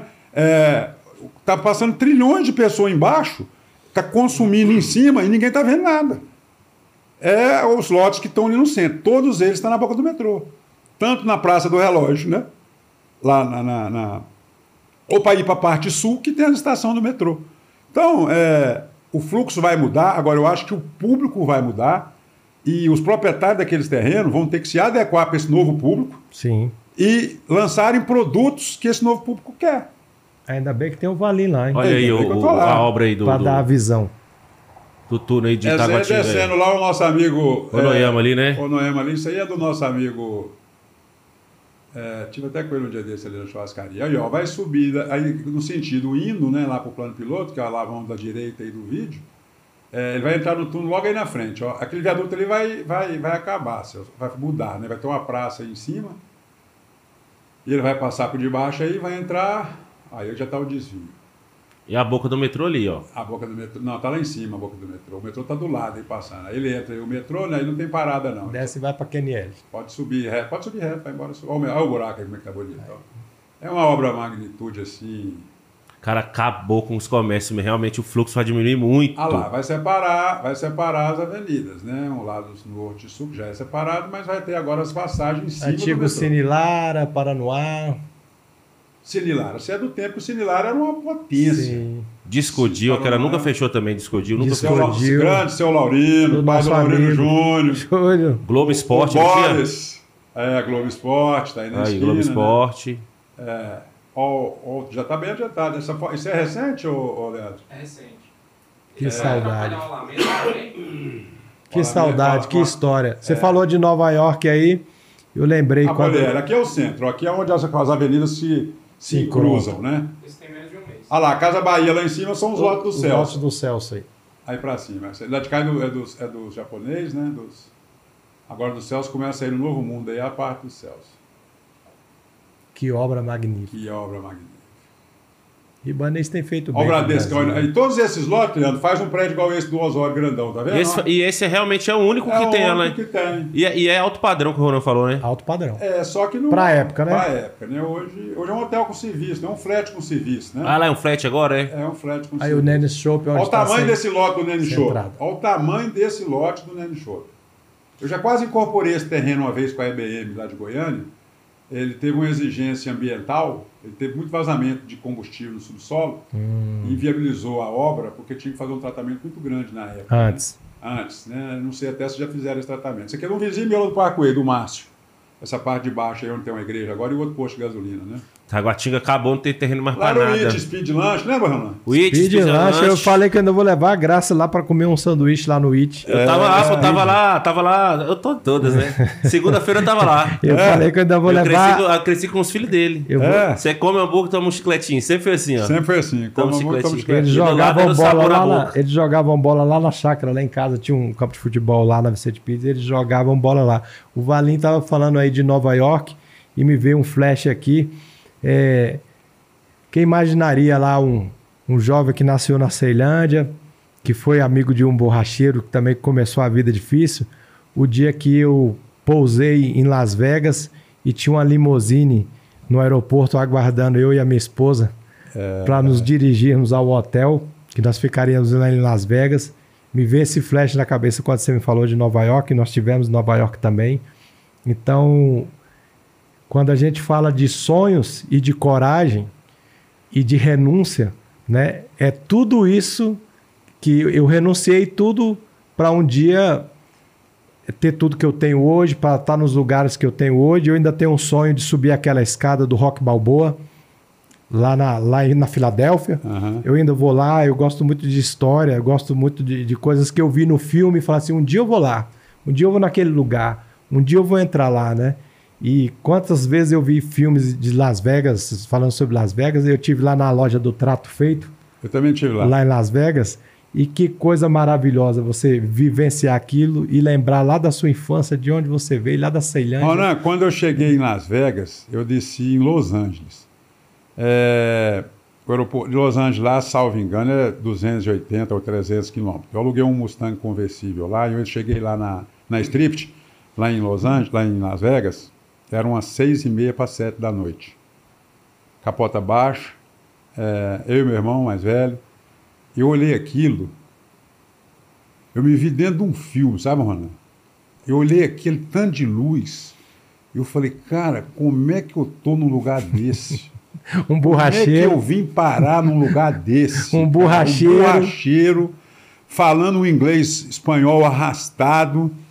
Eu olhei aquele tanto de coisa, fiquei num hotel. É...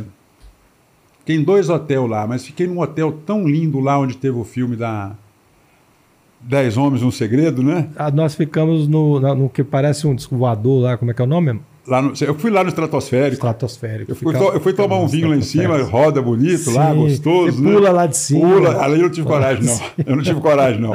Isso é sonho, Valim. Sonho realizado, Isso Ronan. é sonho. É, e... A motricidade da, do sonho de chegar a algum lugar, de querer algum lugar, de abrir mão de ver o seu. Quantas vezes eu vi meus amigos num carrão rebaixado com sonzão, indo para uma festa ali, a festa da Antártica, lá na chácara. Era um ingresso que dava quase para comprar um pneu do carro. Carro. E tá eu, não, hoje eu não vou nessa, ano que vem eu vou, um dia eu vou, um dia eu vou, não, eu vou abrir mão dessa. E foi muitas vezes que eu abri mão e renunciei, muitas, muitas, muitas vezes. Fiquei em casa, eu, eu esse dia eu comentei com uma Shark Tank, ela conversou comigo aqui, apresentadora do Shark Tank Brasil, pelo Instagram, a gente estava conversando. E, e eu falei, graças a Deus, agora o Shark Tank tá na, na Sony, né? É toda sexta-feira às 10h30. Eu falei para ela, graças a Deus, agora vamos ter outra opção a não ser o Globo Repórter, porque aquela música do Globo Repórter me dava depressão. Quando eu tocava aquela música na sexta-feira, eu abria a carteira, não tinha dinheiro, eu falava, meu Deus, vou ter que ficar em casa assistindo o Globo Repórter, né? E, e, e aí você vê o que, o que eu renunciei e hoje o que eu vivo. Então, o- o- esse jovem que você conversou hoje, que já planejava comprar um carro novo, fazer uma viagem, isso não é uma viagem para um jovem de 20 anos. Não é uma viagem. É uma péssima viagem. Isso é uma péssima viagem. É aquela viagem que você vai voltar e vai perder 10% dos seus cabelos pelo erro que você cometeu de, de ter E feito às essa vezes viagem, irrecuperável, né? A chance que ele poderia ter naquele dia, ele perdeu porque estava viajando. né? O cara Irrecuperável. que mexe com vendas, como é que faz? Não E ele- faz. Ele, não faz. É, sabe uma coisa que eu senti bacana também lá, Ronan? É, eu estava gastando meu próprio dinheiro. Sim. Eu fui lá com o meu esforço, eu fui lá com o meu sucesso, eu fui lá com Deus à frente e com eu acreditei naquilo e fui lá. E voltou e, e pode hoje contar com alegria essa história. Porque você Posso. fazer uma viagem e depois voltar para sacrificar, para se matar, para pagar Pagar a cartão de viagem. crédito. Né? Você vai ficar lá morrendo. "Ô, Por que, que eu fui Por que que eu gastar? fiz isso?" Por que, que eu fiz isso? Por que, que eu fiz aquilo? Comi bebi do melhor, Ronan, que eu tinha vontade. Eu fiz o que eu tive vontade em Las Vegas. Joguei, que eu não gosto de jogar, mas joguei, ganhei mil dólares no jogo lá, Ah. no jogo que eu fiz lá de maquininha. É, não só lá, eu conheço alguns lugares no mundo, mas a melhor coisa é você saber que você chegou ali é, realizando os seus sonhos com a sua integridade e com o seu trabalho. Por isso que eu não aceito certas coisas de filhos ou de, de alguma parte da sociedade é, que não abriu mão. Porque eu tenho muitos amigos aí, né? Você também deve ter, Ronan, que vai para Nova York, para Las Vegas, Sim. com o dinheiro do papai. Sim, sim. Chega lá, aluga uma Ferrari, com o cartão do papai. Aí chega aqui, imposta, enche o Instagram, enche os lugares, tudo aí, né? Ó, aqui ou lá em Nova York. Não sabe quanto que custa um litro de gasolina para botar no carro. Um bando de vazio que nem sonhar, os danados presta para sonhar. Essa é a minha preocupação com o futuro desse pessoal mais jovem hoje. Você conta para as pessoas algumas coisas do passado, é, não muito distante, eles falam, esse cara deve estar viajando, é um louco, isso é impossível, isso não acontece. Ele nasceu vou- de família rica. E você sabe que nos tende só a classe A, não, né? Não! É- Essa, essa, esse filhinho de papai tá na classe C, na classe D e na E- classe E. Sim, Porque eu tenho funcionários aqui que vira para mim e fala: não, esse salário que eu ganho aqui, é, meu pai me paga para me ficar em casa. Eu tenho medo disso acontecer. Eu falei isso um dia desse com a minha esposa. É, ela tem um filho jovem de 20 anos, é, que tem relativamente é, um certo conforto, no- é, e ele foi trabalhar agora, acho que vai ganhar mil e dois mil reais. É, eu falei, ó, tem que torcer para ele não pensar que ele em casa, ele tem mais do que os dois do trabalho, é, e não prefira ficar em casa. Essa geração não tem muito valor é, do que, que custa ou deixa de custar. Por quê? É, eu vejo que as crianças hoje estão brincando na internet. Né? Eles pegam os laptops, estão brincando de carrinho de rolemã virtual, Sim. de bolinha de gude virtual e não se conhecem. Como é que vai fazer, Onan, para poder se conhecer, interagir, trocar uma ideia? Qual o risco que você correu? Qual o risco que você correu e que medo você teve? Qual, qual dia que vão fazer a pergunta para você? é, qual o segredo do seu sucesso? Eu acho inteligentíssima essa pergunta. Todo mundo que me pergunta isso, eu paro para responder. Onan.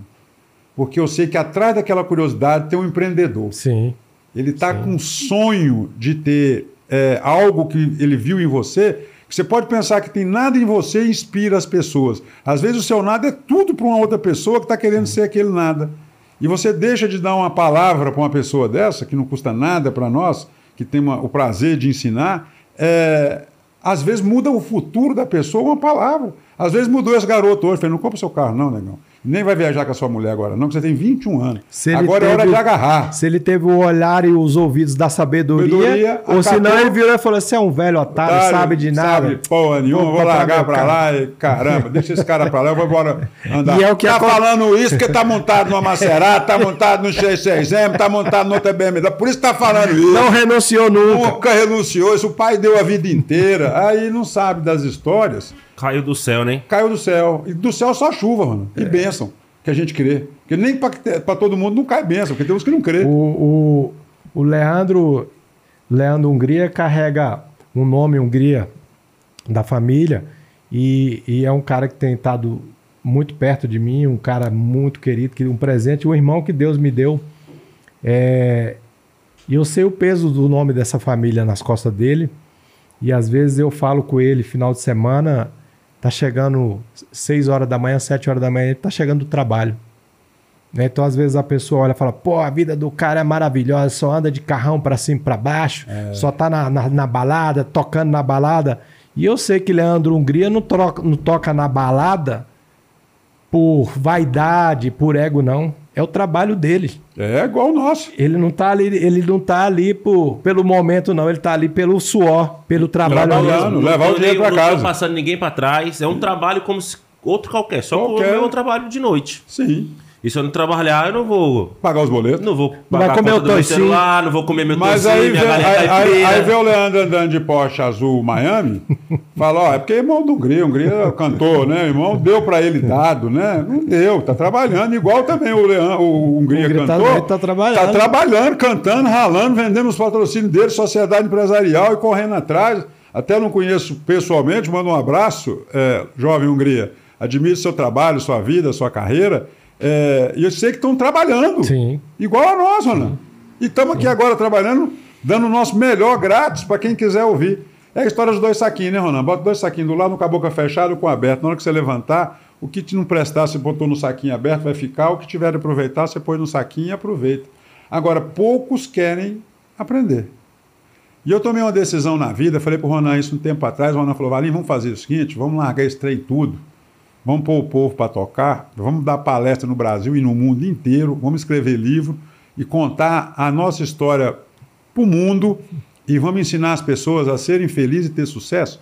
Eu fiquei pensando aqui, o Ronan me falou isso, né? Rapaz, o cara que era menor lá, era o pupilo do nosso negócio, vira para mim depois de velho falar um negócio desse, né? Até falei com a minha jovem esposa sobre isso, né? É, eu tenho pensado muito sobre isso, já vinha pensando. É, eu quero ensinar. Hoje eu falei para esse jovem lá. Ele falou: por que você está me falando isso tudo? Aí eu falei: porque eu tenho prazer em ensinar você que quer ouvir. E eu quero ensinar, antes de eu partir dessa terra, tudo que eu acumulei de sabedoria que Deus me deu condição de ter, eu quero compartilhar com os outros, Ronan, de graça.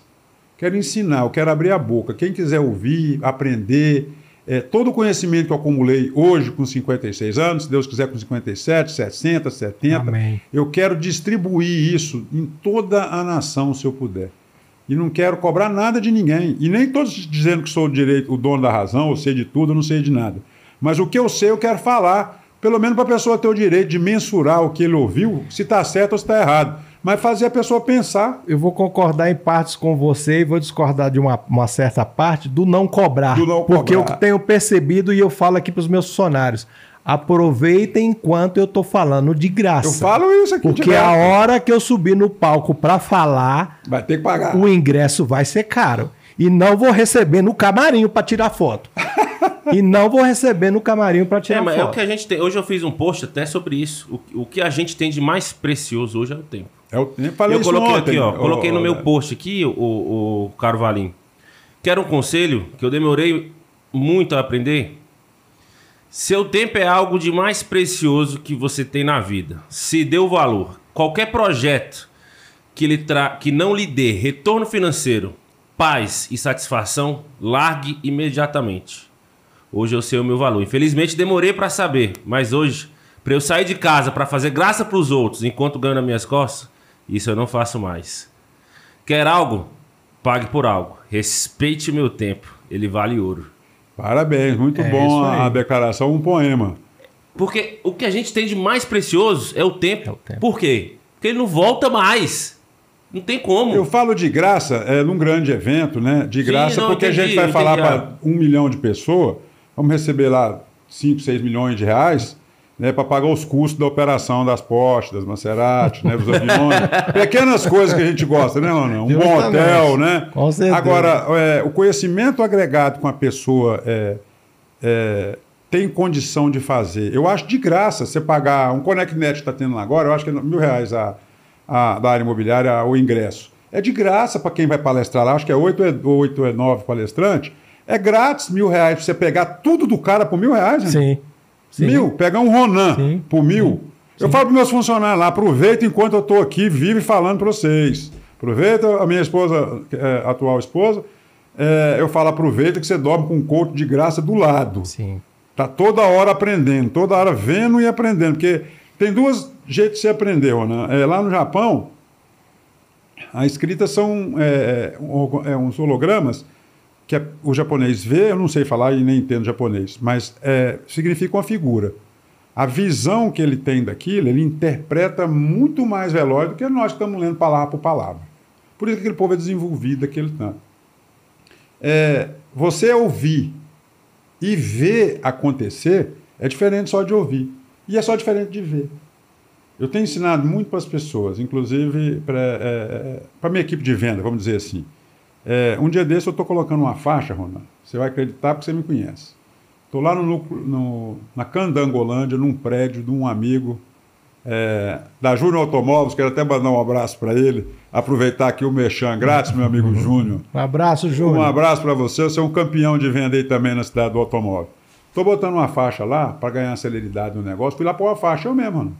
Subi no prédio tudo, e a faixa tinha uma foto minha na faixa. Quando eu desci, o cara da loja embaixo falou assim: Você é o cara da foto? Falei: Sou. Mas você não é o dono da imobiliária? Falei: Sim. Mas senhor está pondo a faixa? Falei: Tô. E por quantas for necessárias para vender um prédio que eu preciso, de aferir a comissão que está dentro dele. E ele falou: Rapaz, eu não acreditaria se eu não tivesse visto. Mas eu ponho, ponho mesmo, e não tem vergonha nenhuma de pôr. Agora eu ponho, meus funcionários, meus seguidores, vamos dizer assim, fala, rapaz, o cara tá pondo, por que, que eu não posso pôr? E ele põe, começa a vender, fala, rapaz, esse negócio dá certo, vou acreditar nisso. E vai embora, aprende. Valinho, você tá com 50 aí? Seis. Você tirou 56 anos completo. Eu- ele vai concordar porque eu falo isso também. Você tirou um milímetro o pé do acelerador de quando você começou para os 56 anos completo? Ó, até os 54 eu estava com o pé todinho, até 52, eu estava com o pé todo acelerado, nunca tirei. Eu fiquei viúvo com 52 anos. Com 52 anos e um dia, eu tirei o restinho que estava embaixo do acelerador e empurrei o resto da botina no acelerador e estou acelerando mais ainda. Você freia na curva? ti- Não freio na curva, não tomo e ainda chego na frente. Não vou tirar o pé do acelerador, viu, meus filhos que estão aí me ouvindo? É, eu não vou tirar o pé do acelerador e não vou largar enquanto eu estiver respirando. Não vou desistir dos meus sonhos. Eu tenho sonhos para ser realizado é, que parece, aos olhos de alguns, muito longínquo, mas eu sinto o cheiro dessas coisas, Rony. Qual, qual conta pra gente um sonho aí que você Ó, quer eu, realizar. eu tenho muita vontade, além de morar no, sonho- no cheiro que eu sinto lá na- dos peixes, lá na, na beira do lago, eu tenho um automóvel que eu ainda é, estou próximo de tê-lo, que eu quero tê-lo, é, e eu tenho muita vontade de ter uma aeronave. Para me locomover mais rápido, Ó, quem sabe a gente vai ser sócio. quem sabe a gente fica sócio, né? De uma aeronave, né? É, eu tenho muita vontade de ter uma aeronave. Para mim, por dois motivos. Eu quero trabalhar mais, acelerar mais e me divertir mais. Eu me divirto trabalhando. Eu me divirto trabalhando. Eu amo trabalhar. Eu- Também eu divirto. Eu tenho funcionário, Leandro, de 30 anos de trabalho que está comigo. Um abraço, Selva Regina, o Ronan conhece, é minha financeira lá. Eu tenho funcionário de todas as idades lá na empresa. Eu amo trabalhar. Hoje tem. Hoje é dia 14? Hoje São é 14. Eu tenho, 14. eu tenho sete dias que fiz duas cirurgias, estou aqui com vocês e já estou na loja trabalhando. O médico falou que era para ficar 15 dias lá em casa. É, os boletos não ficam. Se eu falar boleto, fica aí 15 dias sem pagar, ele não fica. Ele não para de trabalhar o raio do boleto. né? Então, é, eu amo trabalhar. Meus- Alguém quer saber? Tá, os seus funcionários estão preocupados que você está internado, Valinho? que, quer saber se eu, eu operei dia 7. Dia 5 eu já estava. Os boletos deles vão frear porque você não, Não vai vai. poder pagar? Não vai, Eu não. falo pro pessoal, eu, um dos piores dias da minha vida foi a perda do meu pai e da minha mãe. E recentemente agora perdi o Thor, né? Meu filhote, bulldog inglês, 10 anos. É, o Alisson acompanhou a gente no enterro. E eu cheguei em casa à noite destruído e graça, acho que até meio sem graça. É, os tios dela tava, eu cheguei na casa da minha sogra, os tios tava lá e quando eu entrei eu me emocionei mais ainda de deles ver a situação que eu tava e eu falei, vocês dão licença, eu vou pro quarto tomar um banho. E graça, acho que sem graça, entrou dentro do quarto e deixou os boletos em cima da cama para não entregar na minha mão. e eu tive que pagar os boletos Sim. né? Porque e eu, eu, eu, compreendo, Valim. Eu não, não fico até indignado, não. Eu compreendo, porque a- é, o meu funcionário depende do salário para pagar a faculdade dele, que vence dia 5, que tem um desconto ali, que eu Sim. sei. Não, ele tem um desconto da faculdade que é dia tal, então eu não posso atrasar. Então, o ano passado eu botei um stents no coração também, trabalhei de dentro da- do hospital, da UTI, pagando boleto. E, e- e eu sei como funciona. Né? O, o- o dinheiro, é, ele gira o mundo. Quando você compreende a, a- a parte mais dolorosa para mim do crescimento, né? Você contou quando você foi para Las Vegas, que você gastou. Eu cheguei em Las Vegas, é, eu tive cada passagem de, de, de, de gargalhadas de contar. Eu pegando gelo na máquina de gelo do corredor para derreter para fazer água, porque a garrafa de água era 4 dólares. Ai, Uma garrafa caramba. daquela e a Graça morre- morrendo de rir. Eu catando gelo e botando pra dentro. Não, eu não vou pagar 4 dólares numa garrafa de água nem matando e tal. E peguei gelo e botei pra derreter. Então, essa parte ainda em mim doía muito. E aí, quando você vai, uma empresa, duas empresas, três empresas, 14 empresas, 15 empresas, 16 empresas, os boletos vão aumentando, os impostos vão aumentando, e aí você às vezes não compreende, né? Porque até, até 10, 11 anos atrás eu tava, já cheguei a fazer miojo no, na água quente do chuveiro. Quantas vezes cheguei em casa, pedi o síndico para abrir o PA lá para me ligar o fio da energia que estava cortado. E aí, quando você vê ali pagando 100 mil, 150 mil num imposto, num boleto, você fala: Meu Deus do céu, é uma Mercedes aqui que eu estou pagando em uma empresa num boleto só. Isso, para mim, foi a, uma- a parte mais difícil de, de entender. Né? Tipo assim, não, eu estou pagando aqui X, mas eu também estou ganhando X ali. Esse tirar do bolso, na minha vida, foi, É, muito, os foi impostos- muito difícil. Os impostos nesse país é, é, é um, um escalabro. É, como eu disse da, da, da parte que, que eu fiquei viúvo, para deixar as coisas redondas, é, eu peguei o, o patrimônio que a gente já melhorou até aqui, antes de eu casar, Ronald, de novo, para não deixar é, é, nada ou, é, escondido, chamei meus filhos e falei, ó, eu vou casar com essa moça, vou dividir o patrimônio no meio, metade é de vocês, metade é do pai. É, vocês querem fazer o quê? Vocês querem vender? Quer trocar? Não, pai, nós quer. Onde o senhor estiver, nós estamos junto com o senhor. Mas transferi para eles. Paguei quase meio milhão de imposto, né? de imposto de transmissão para levar para um lado e entre outras taxas. Mas tem uma coisa, Ronan, você deita e dorme. Tem muito rico aí que não está dormindo. Tá, não. Tá com medo da Polícia Federal bater lá na porta, tá com medo da Receita Federal bater lá na porta. Estão fazendo coisas escusas. Eu conheço cada história cabeluda, Ronan, de gente boa por aí, que é, mais hora ou menos hora vai se revelar. E aí, a pior coisa do mundo, rapaz, é, eu tive tio governador aqui do Distrito Federal, Vanderlei Valim. Se estiver nos vendo, um abraço, meu tio. O senhor é um exemplo para nós, com 86 anos, é um coco. É, ele me conta uma história que quando ele foi governador, no, fim, no último dia do governo dele, Ronan, é, tinha 8 milhões de reais no caixa do GDF. Que em, isso? em 80 e em 94. Né? Uma quantia razoável nesse transforma mais para hoje, né? E aí, como o dinheiro não estava empenhado, o GDF tem que devolver para o governo federal. E ele não tinha onde pôr o dinheiro, não tinha empenho, deixou o dinheiro dormir no BRB.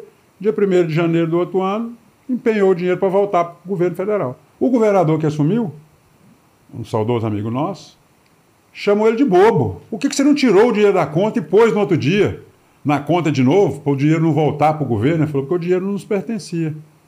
É um homem íntegro que saiu do governo é, com todas as contas aprovadas nos tribunais. Ah, não fez muito ou não fez pouco, mas não roubou. E não deixou roubar. O é, que, que adianta tanto dinheiro, Ronan, hoje, é, para colegas que você conhece, com dinheiro, é, muito ou pouco dinheiro, que já foi preso. Está numa mesa de colegas com você, o cara levanta o dedo, Leandro. Cala a boca, pô, você é um presidiário, você não podia nem estar tá aqui na mesa. Pode ter 30 milhões de dólar na conta. Você leva o dedo na cara do cara e fala, cala a boca, você é um presidiário, rapaz, você é ladrão.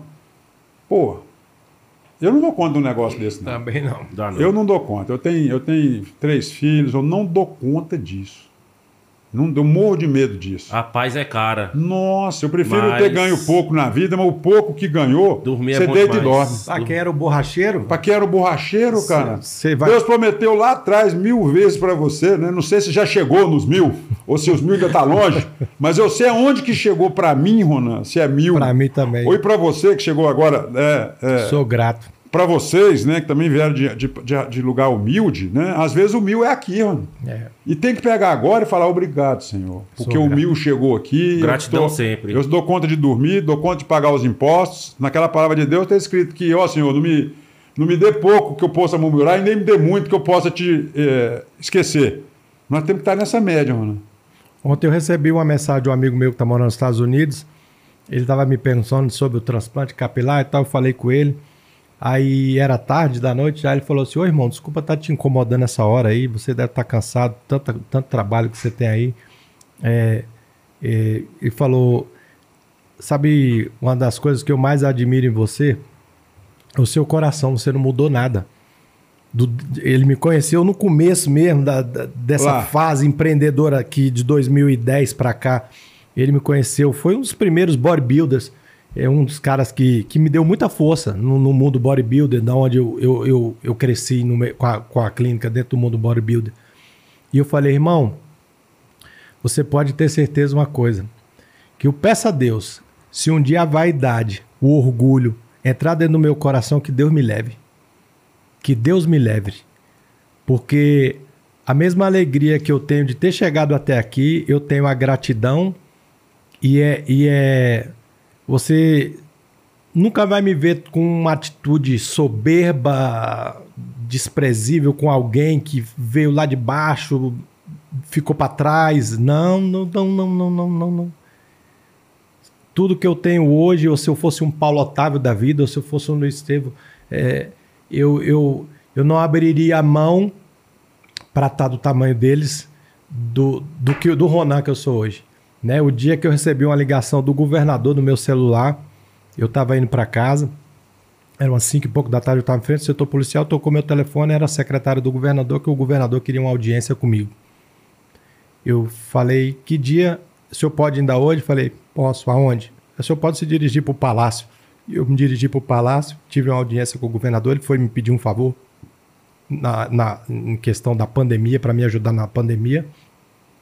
E quando eu desliguei o telefone da secretária, eu liguei para minha esposa e falei: Amor, o governador acabou de ligar, quer falar comigo. Eu tô dando um pulo lá no palácio. É, e se acontecer alguma coisa comigo, eu, eu tava lá no palácio do, do, do, do, do governo. governo. Então, e falei, cara, hoje é um dos dias mais felizes da minha vida. Se vê o 01 de Brasília ligar no meu telefone para me pedir um favor.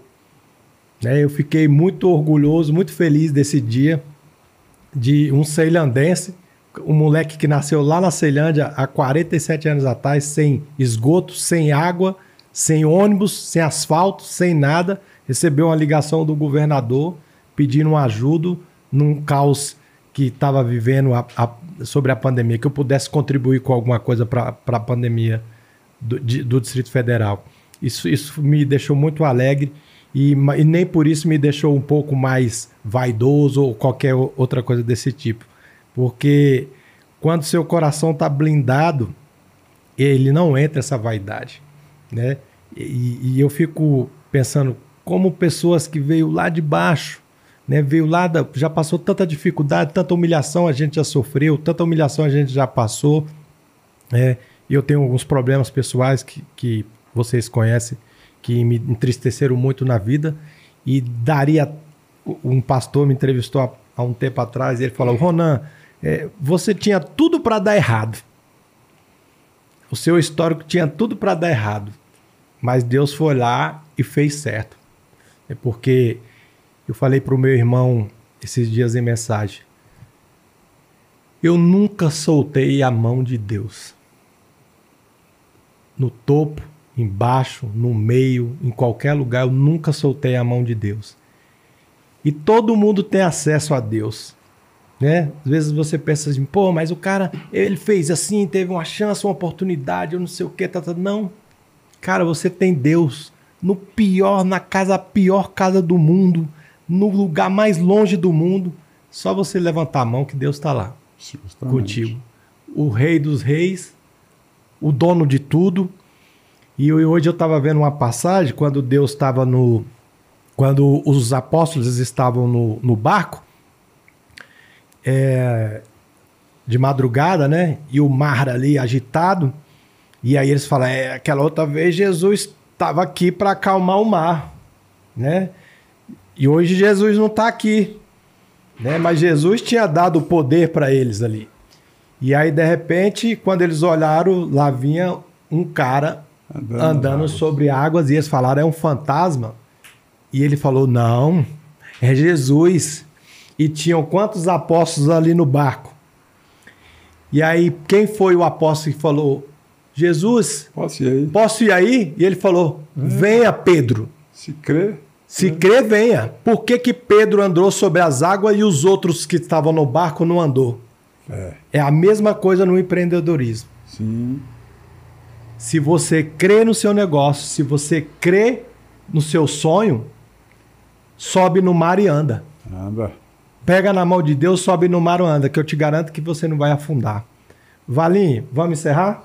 Rapaz, o diretor tá me cutucando aqui. Olha aí. Essa câmera é sua. Fale o que você quiser. Eu quero agradecer a Regiane, a esposa do Valim, que está aqui acompanhando. A minha esposa, que saiu do trabalho ali também, depois de oito horas, veio para cá. Preferiu vir para cá do que ir para casa descansar, ficar aqui me acompanhando. Né? Você é o maior orgulho e a maior vitória, a maior conquista que eu tive na minha vida é você.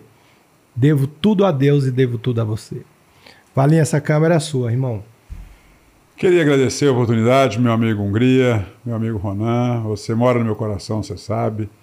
É, nós já passamos momentos muito ruins, muito ruins e muito bons e bons demais. É, eu acho que o que vale a pena nesse aprendizado que a gente quer passar da nossa passagem por aqui, tanto o Ronan, o Leandro, a mim, é, vale a pena sonhar. Tá com medo, vai com medo mesmo.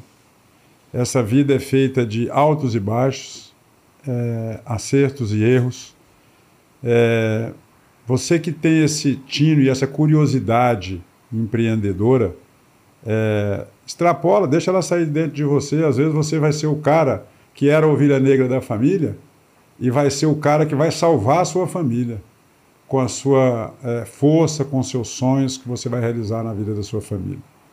É, eu quero agradecer a Deus a oportunidade, quero agradecer a minha jovem esposa Regiane, que nos acompanha, a Graça, esposa do Ronan, o Leandro, quero agradecer meus filhos, aos funcionários da Know-How que está comigo, que são os braços direito e esquerdo, como diz o Ronan, São esses mesmos. esses que, que fazem aquelas paredes terem vida, né? É, estamos à disposição lá na Know-How Imobiliária. É, meu muito obrigado e gratidão a todos. Eu não imaginava em 56 anos realizado participar com o Ronan dessa é, desse projeto que está começando. Que Deus abençoe esse projeto. Amém. É um podcast. Amém. É, mas o Ronan, é, para os que não o conhecem, é, o apelido dele é Ronan Gates.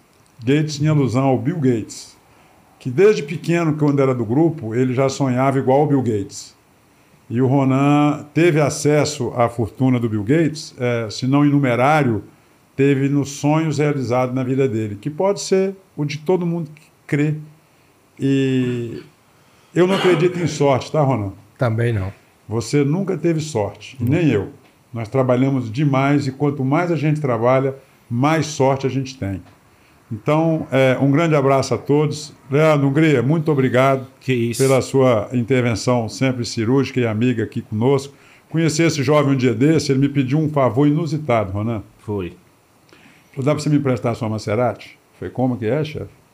Conheci ele no encontro desportivo, num desses aí que a gente vai no clube. O não, o não já tinha e a, a nossa tava, com, tava desmontada para botar o, o couro. Queria mandar um abraço pro Pedro, lá, o presidente do nosso Brasília Exótico Ah, lá do Clube, Biclube. que é organiza, que organiza os nossos encontros. Agora arrumou a pista do aeroporto para nós. Brasília vai ter o primeiro encontro na pista do aeroporto para nós corrermos para um lado para o outro com segurança e tudo. Vai Parabéns, vai ser demais. bom demais. Enquanto o Leandro, um negócio desse aí, estava eu, o Aldão, a minha, a minha esposa. Ele falou, Valinho, dá para você me emprestar a sua, sua Maserati para me gravar um clipe hoje à noite com, com um cantor que está aí, precisa, e meu carro está tá desmontado. É que é esse maluco pedindo meu "Rapaz, carro, é esse doido, rapaz, pedindo meu carro emprestado, rapaz. Eu falei, não, meu irmão, eu vou no encontro ali lá no Gerivá e eu te ligo mais tarde. Aí lá na frente perguntei quem era esse maluco, né? Ele falou, não, ele é um cara bacana, tal. Ele mexe com eventos e tal. Eu falei, rapaz, é, Deus tocou no coração. eu sempre tive vontade de ajudar todo mundo, Nornan. E eu ajudo de graça. É, até certo ponto, que dê para pagar os boletos, né? É, eu falei, rapaz, eu vou ajudar esse cara, porque ele falou que o cantor que estava aí precisava do negócio e a menina, uma, como é que é o nome da menina?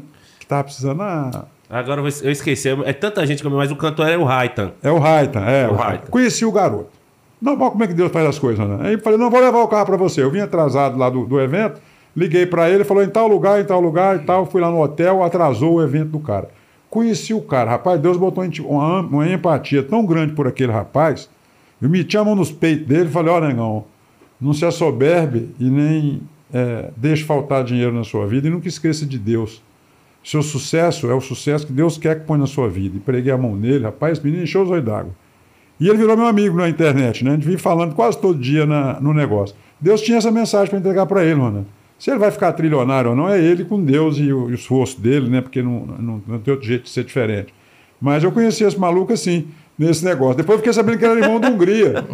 Aí eu falei, caramba. Pedindo o carro, xodó do cara, eu pedi emprestado. Eu tiro o carro, é, o carro-chefe da família para sair. Né? Aí me tor- tornamos aí essa, essa amizade. Espero que continue. Muito Com obrigado, certeza, viu? eu que agradeço, Quero agradecer até o da equipe da produção que está aí por detrás das câmeras, né? Isso. Nos fazendo essa, essa, essa, esse assessoramento de O primeiro Leandro, mundo. o Leandro, nosso diretor, também conhecia através assim. Um colega pediu para me levar o carro, a Porsche, para gravar um clipe do sobrinho dele e tal. E eu conhecia a competência do Leandro lá na hora da gravação do clipe. E eu vi todo o know-how que ele tinha com, com a parte de, de gravação e tal. Falei, me dá seu número. Quando eu fui construir o projeto do 61 Podcast, mandei mensagem, falei, preciso sentar com você, eu tenho um projeto, quero que você esteja comigo nesse projeto. E veio e tá aí comigo no projeto, Leandro Salles, um grande profissional. O Alisson, meu braço direito, tá com a esposa grávida, né, o Alisson, em casa, e tá aqui acompanhando seu chefe até as 10 e meia da noite. Muito obrigado aí para a esposa do Alisson, por ceder o Alisson pra gente. E o Leandro também foi um presente que Deus deu na minha vida, é um irmão, um irmão de sangue que eu não tive aí. Gente boa, esse tal do Leandro é gente boa. Não vale nada, mas é gente boa. É o melhorzinho que tem na É o melhorzinho que tá tendo aí. Também não vale nada. Valim, obrigado, um abraço, Deus te abençoe. Amém. Continue te abençoando cada dia mais. Amém. E vamos aí nesse projeto do avião, que também é um sonho meu. Sim, vamos sim. Quem sabe a gente chega lá, né? Com não? certeza. Vai chegar, vai chegar, Vai se chegar. Deus quiser. Se Deus quiser. O, o- meu amigo Valim, meu amigo Ronan, meus amigos e amigas que estão aí no, do outro lado do, do nosso YouTube, do seu smartphone, da sua Smart TV, hoje tivemos o prazer de apresentar esse podcast ao lado aí de um dos maiores empreendedores aqui de Brasília, contou a sua história. E eu acho que uma das melhores coisas que está acontecendo nessa era digital são esses podcasts.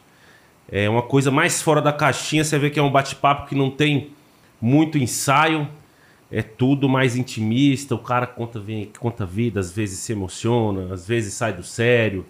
E se eu fosse você, começava a assistir não só esse, os outros. Acho que o conhecimento está aí para disseminar mais alegria ainda na sua vida. E o 61 Podcast é isso. É tentar levar para você de uma forma mais natural a história de vida de todos os convidados que estão aqui. Muito prazer em recebê-lo, Ricardo Valim. Obrigado, meu irmão. Valeu demais, a casa é sua o dia que você quiser voltar. Obrigado. Ao meu lado esquerdo, do direito de vocês, meu companheiro de ba- bancada, Ronan Carlos. Mais uma vez, obrigado por dividir essa bancada contigo, meu Tamo amigo. junto, que Deus irmão. abençoe. Até depois do fim. E até o próximo podcast, podcast e depois do fim. Com a dona do Biscoito A Mineiro. dona do Biscoitos Mineiros, ela tem uma história linda. Que legal. Vai contar Pra cima. história pra gente. Tamo junto. Uma salva de palmas pro Valim. Obrigado. Obrigado a todos, ouvintes. Obrigado. Até o próximo. Abraço! Vai lá, diretor.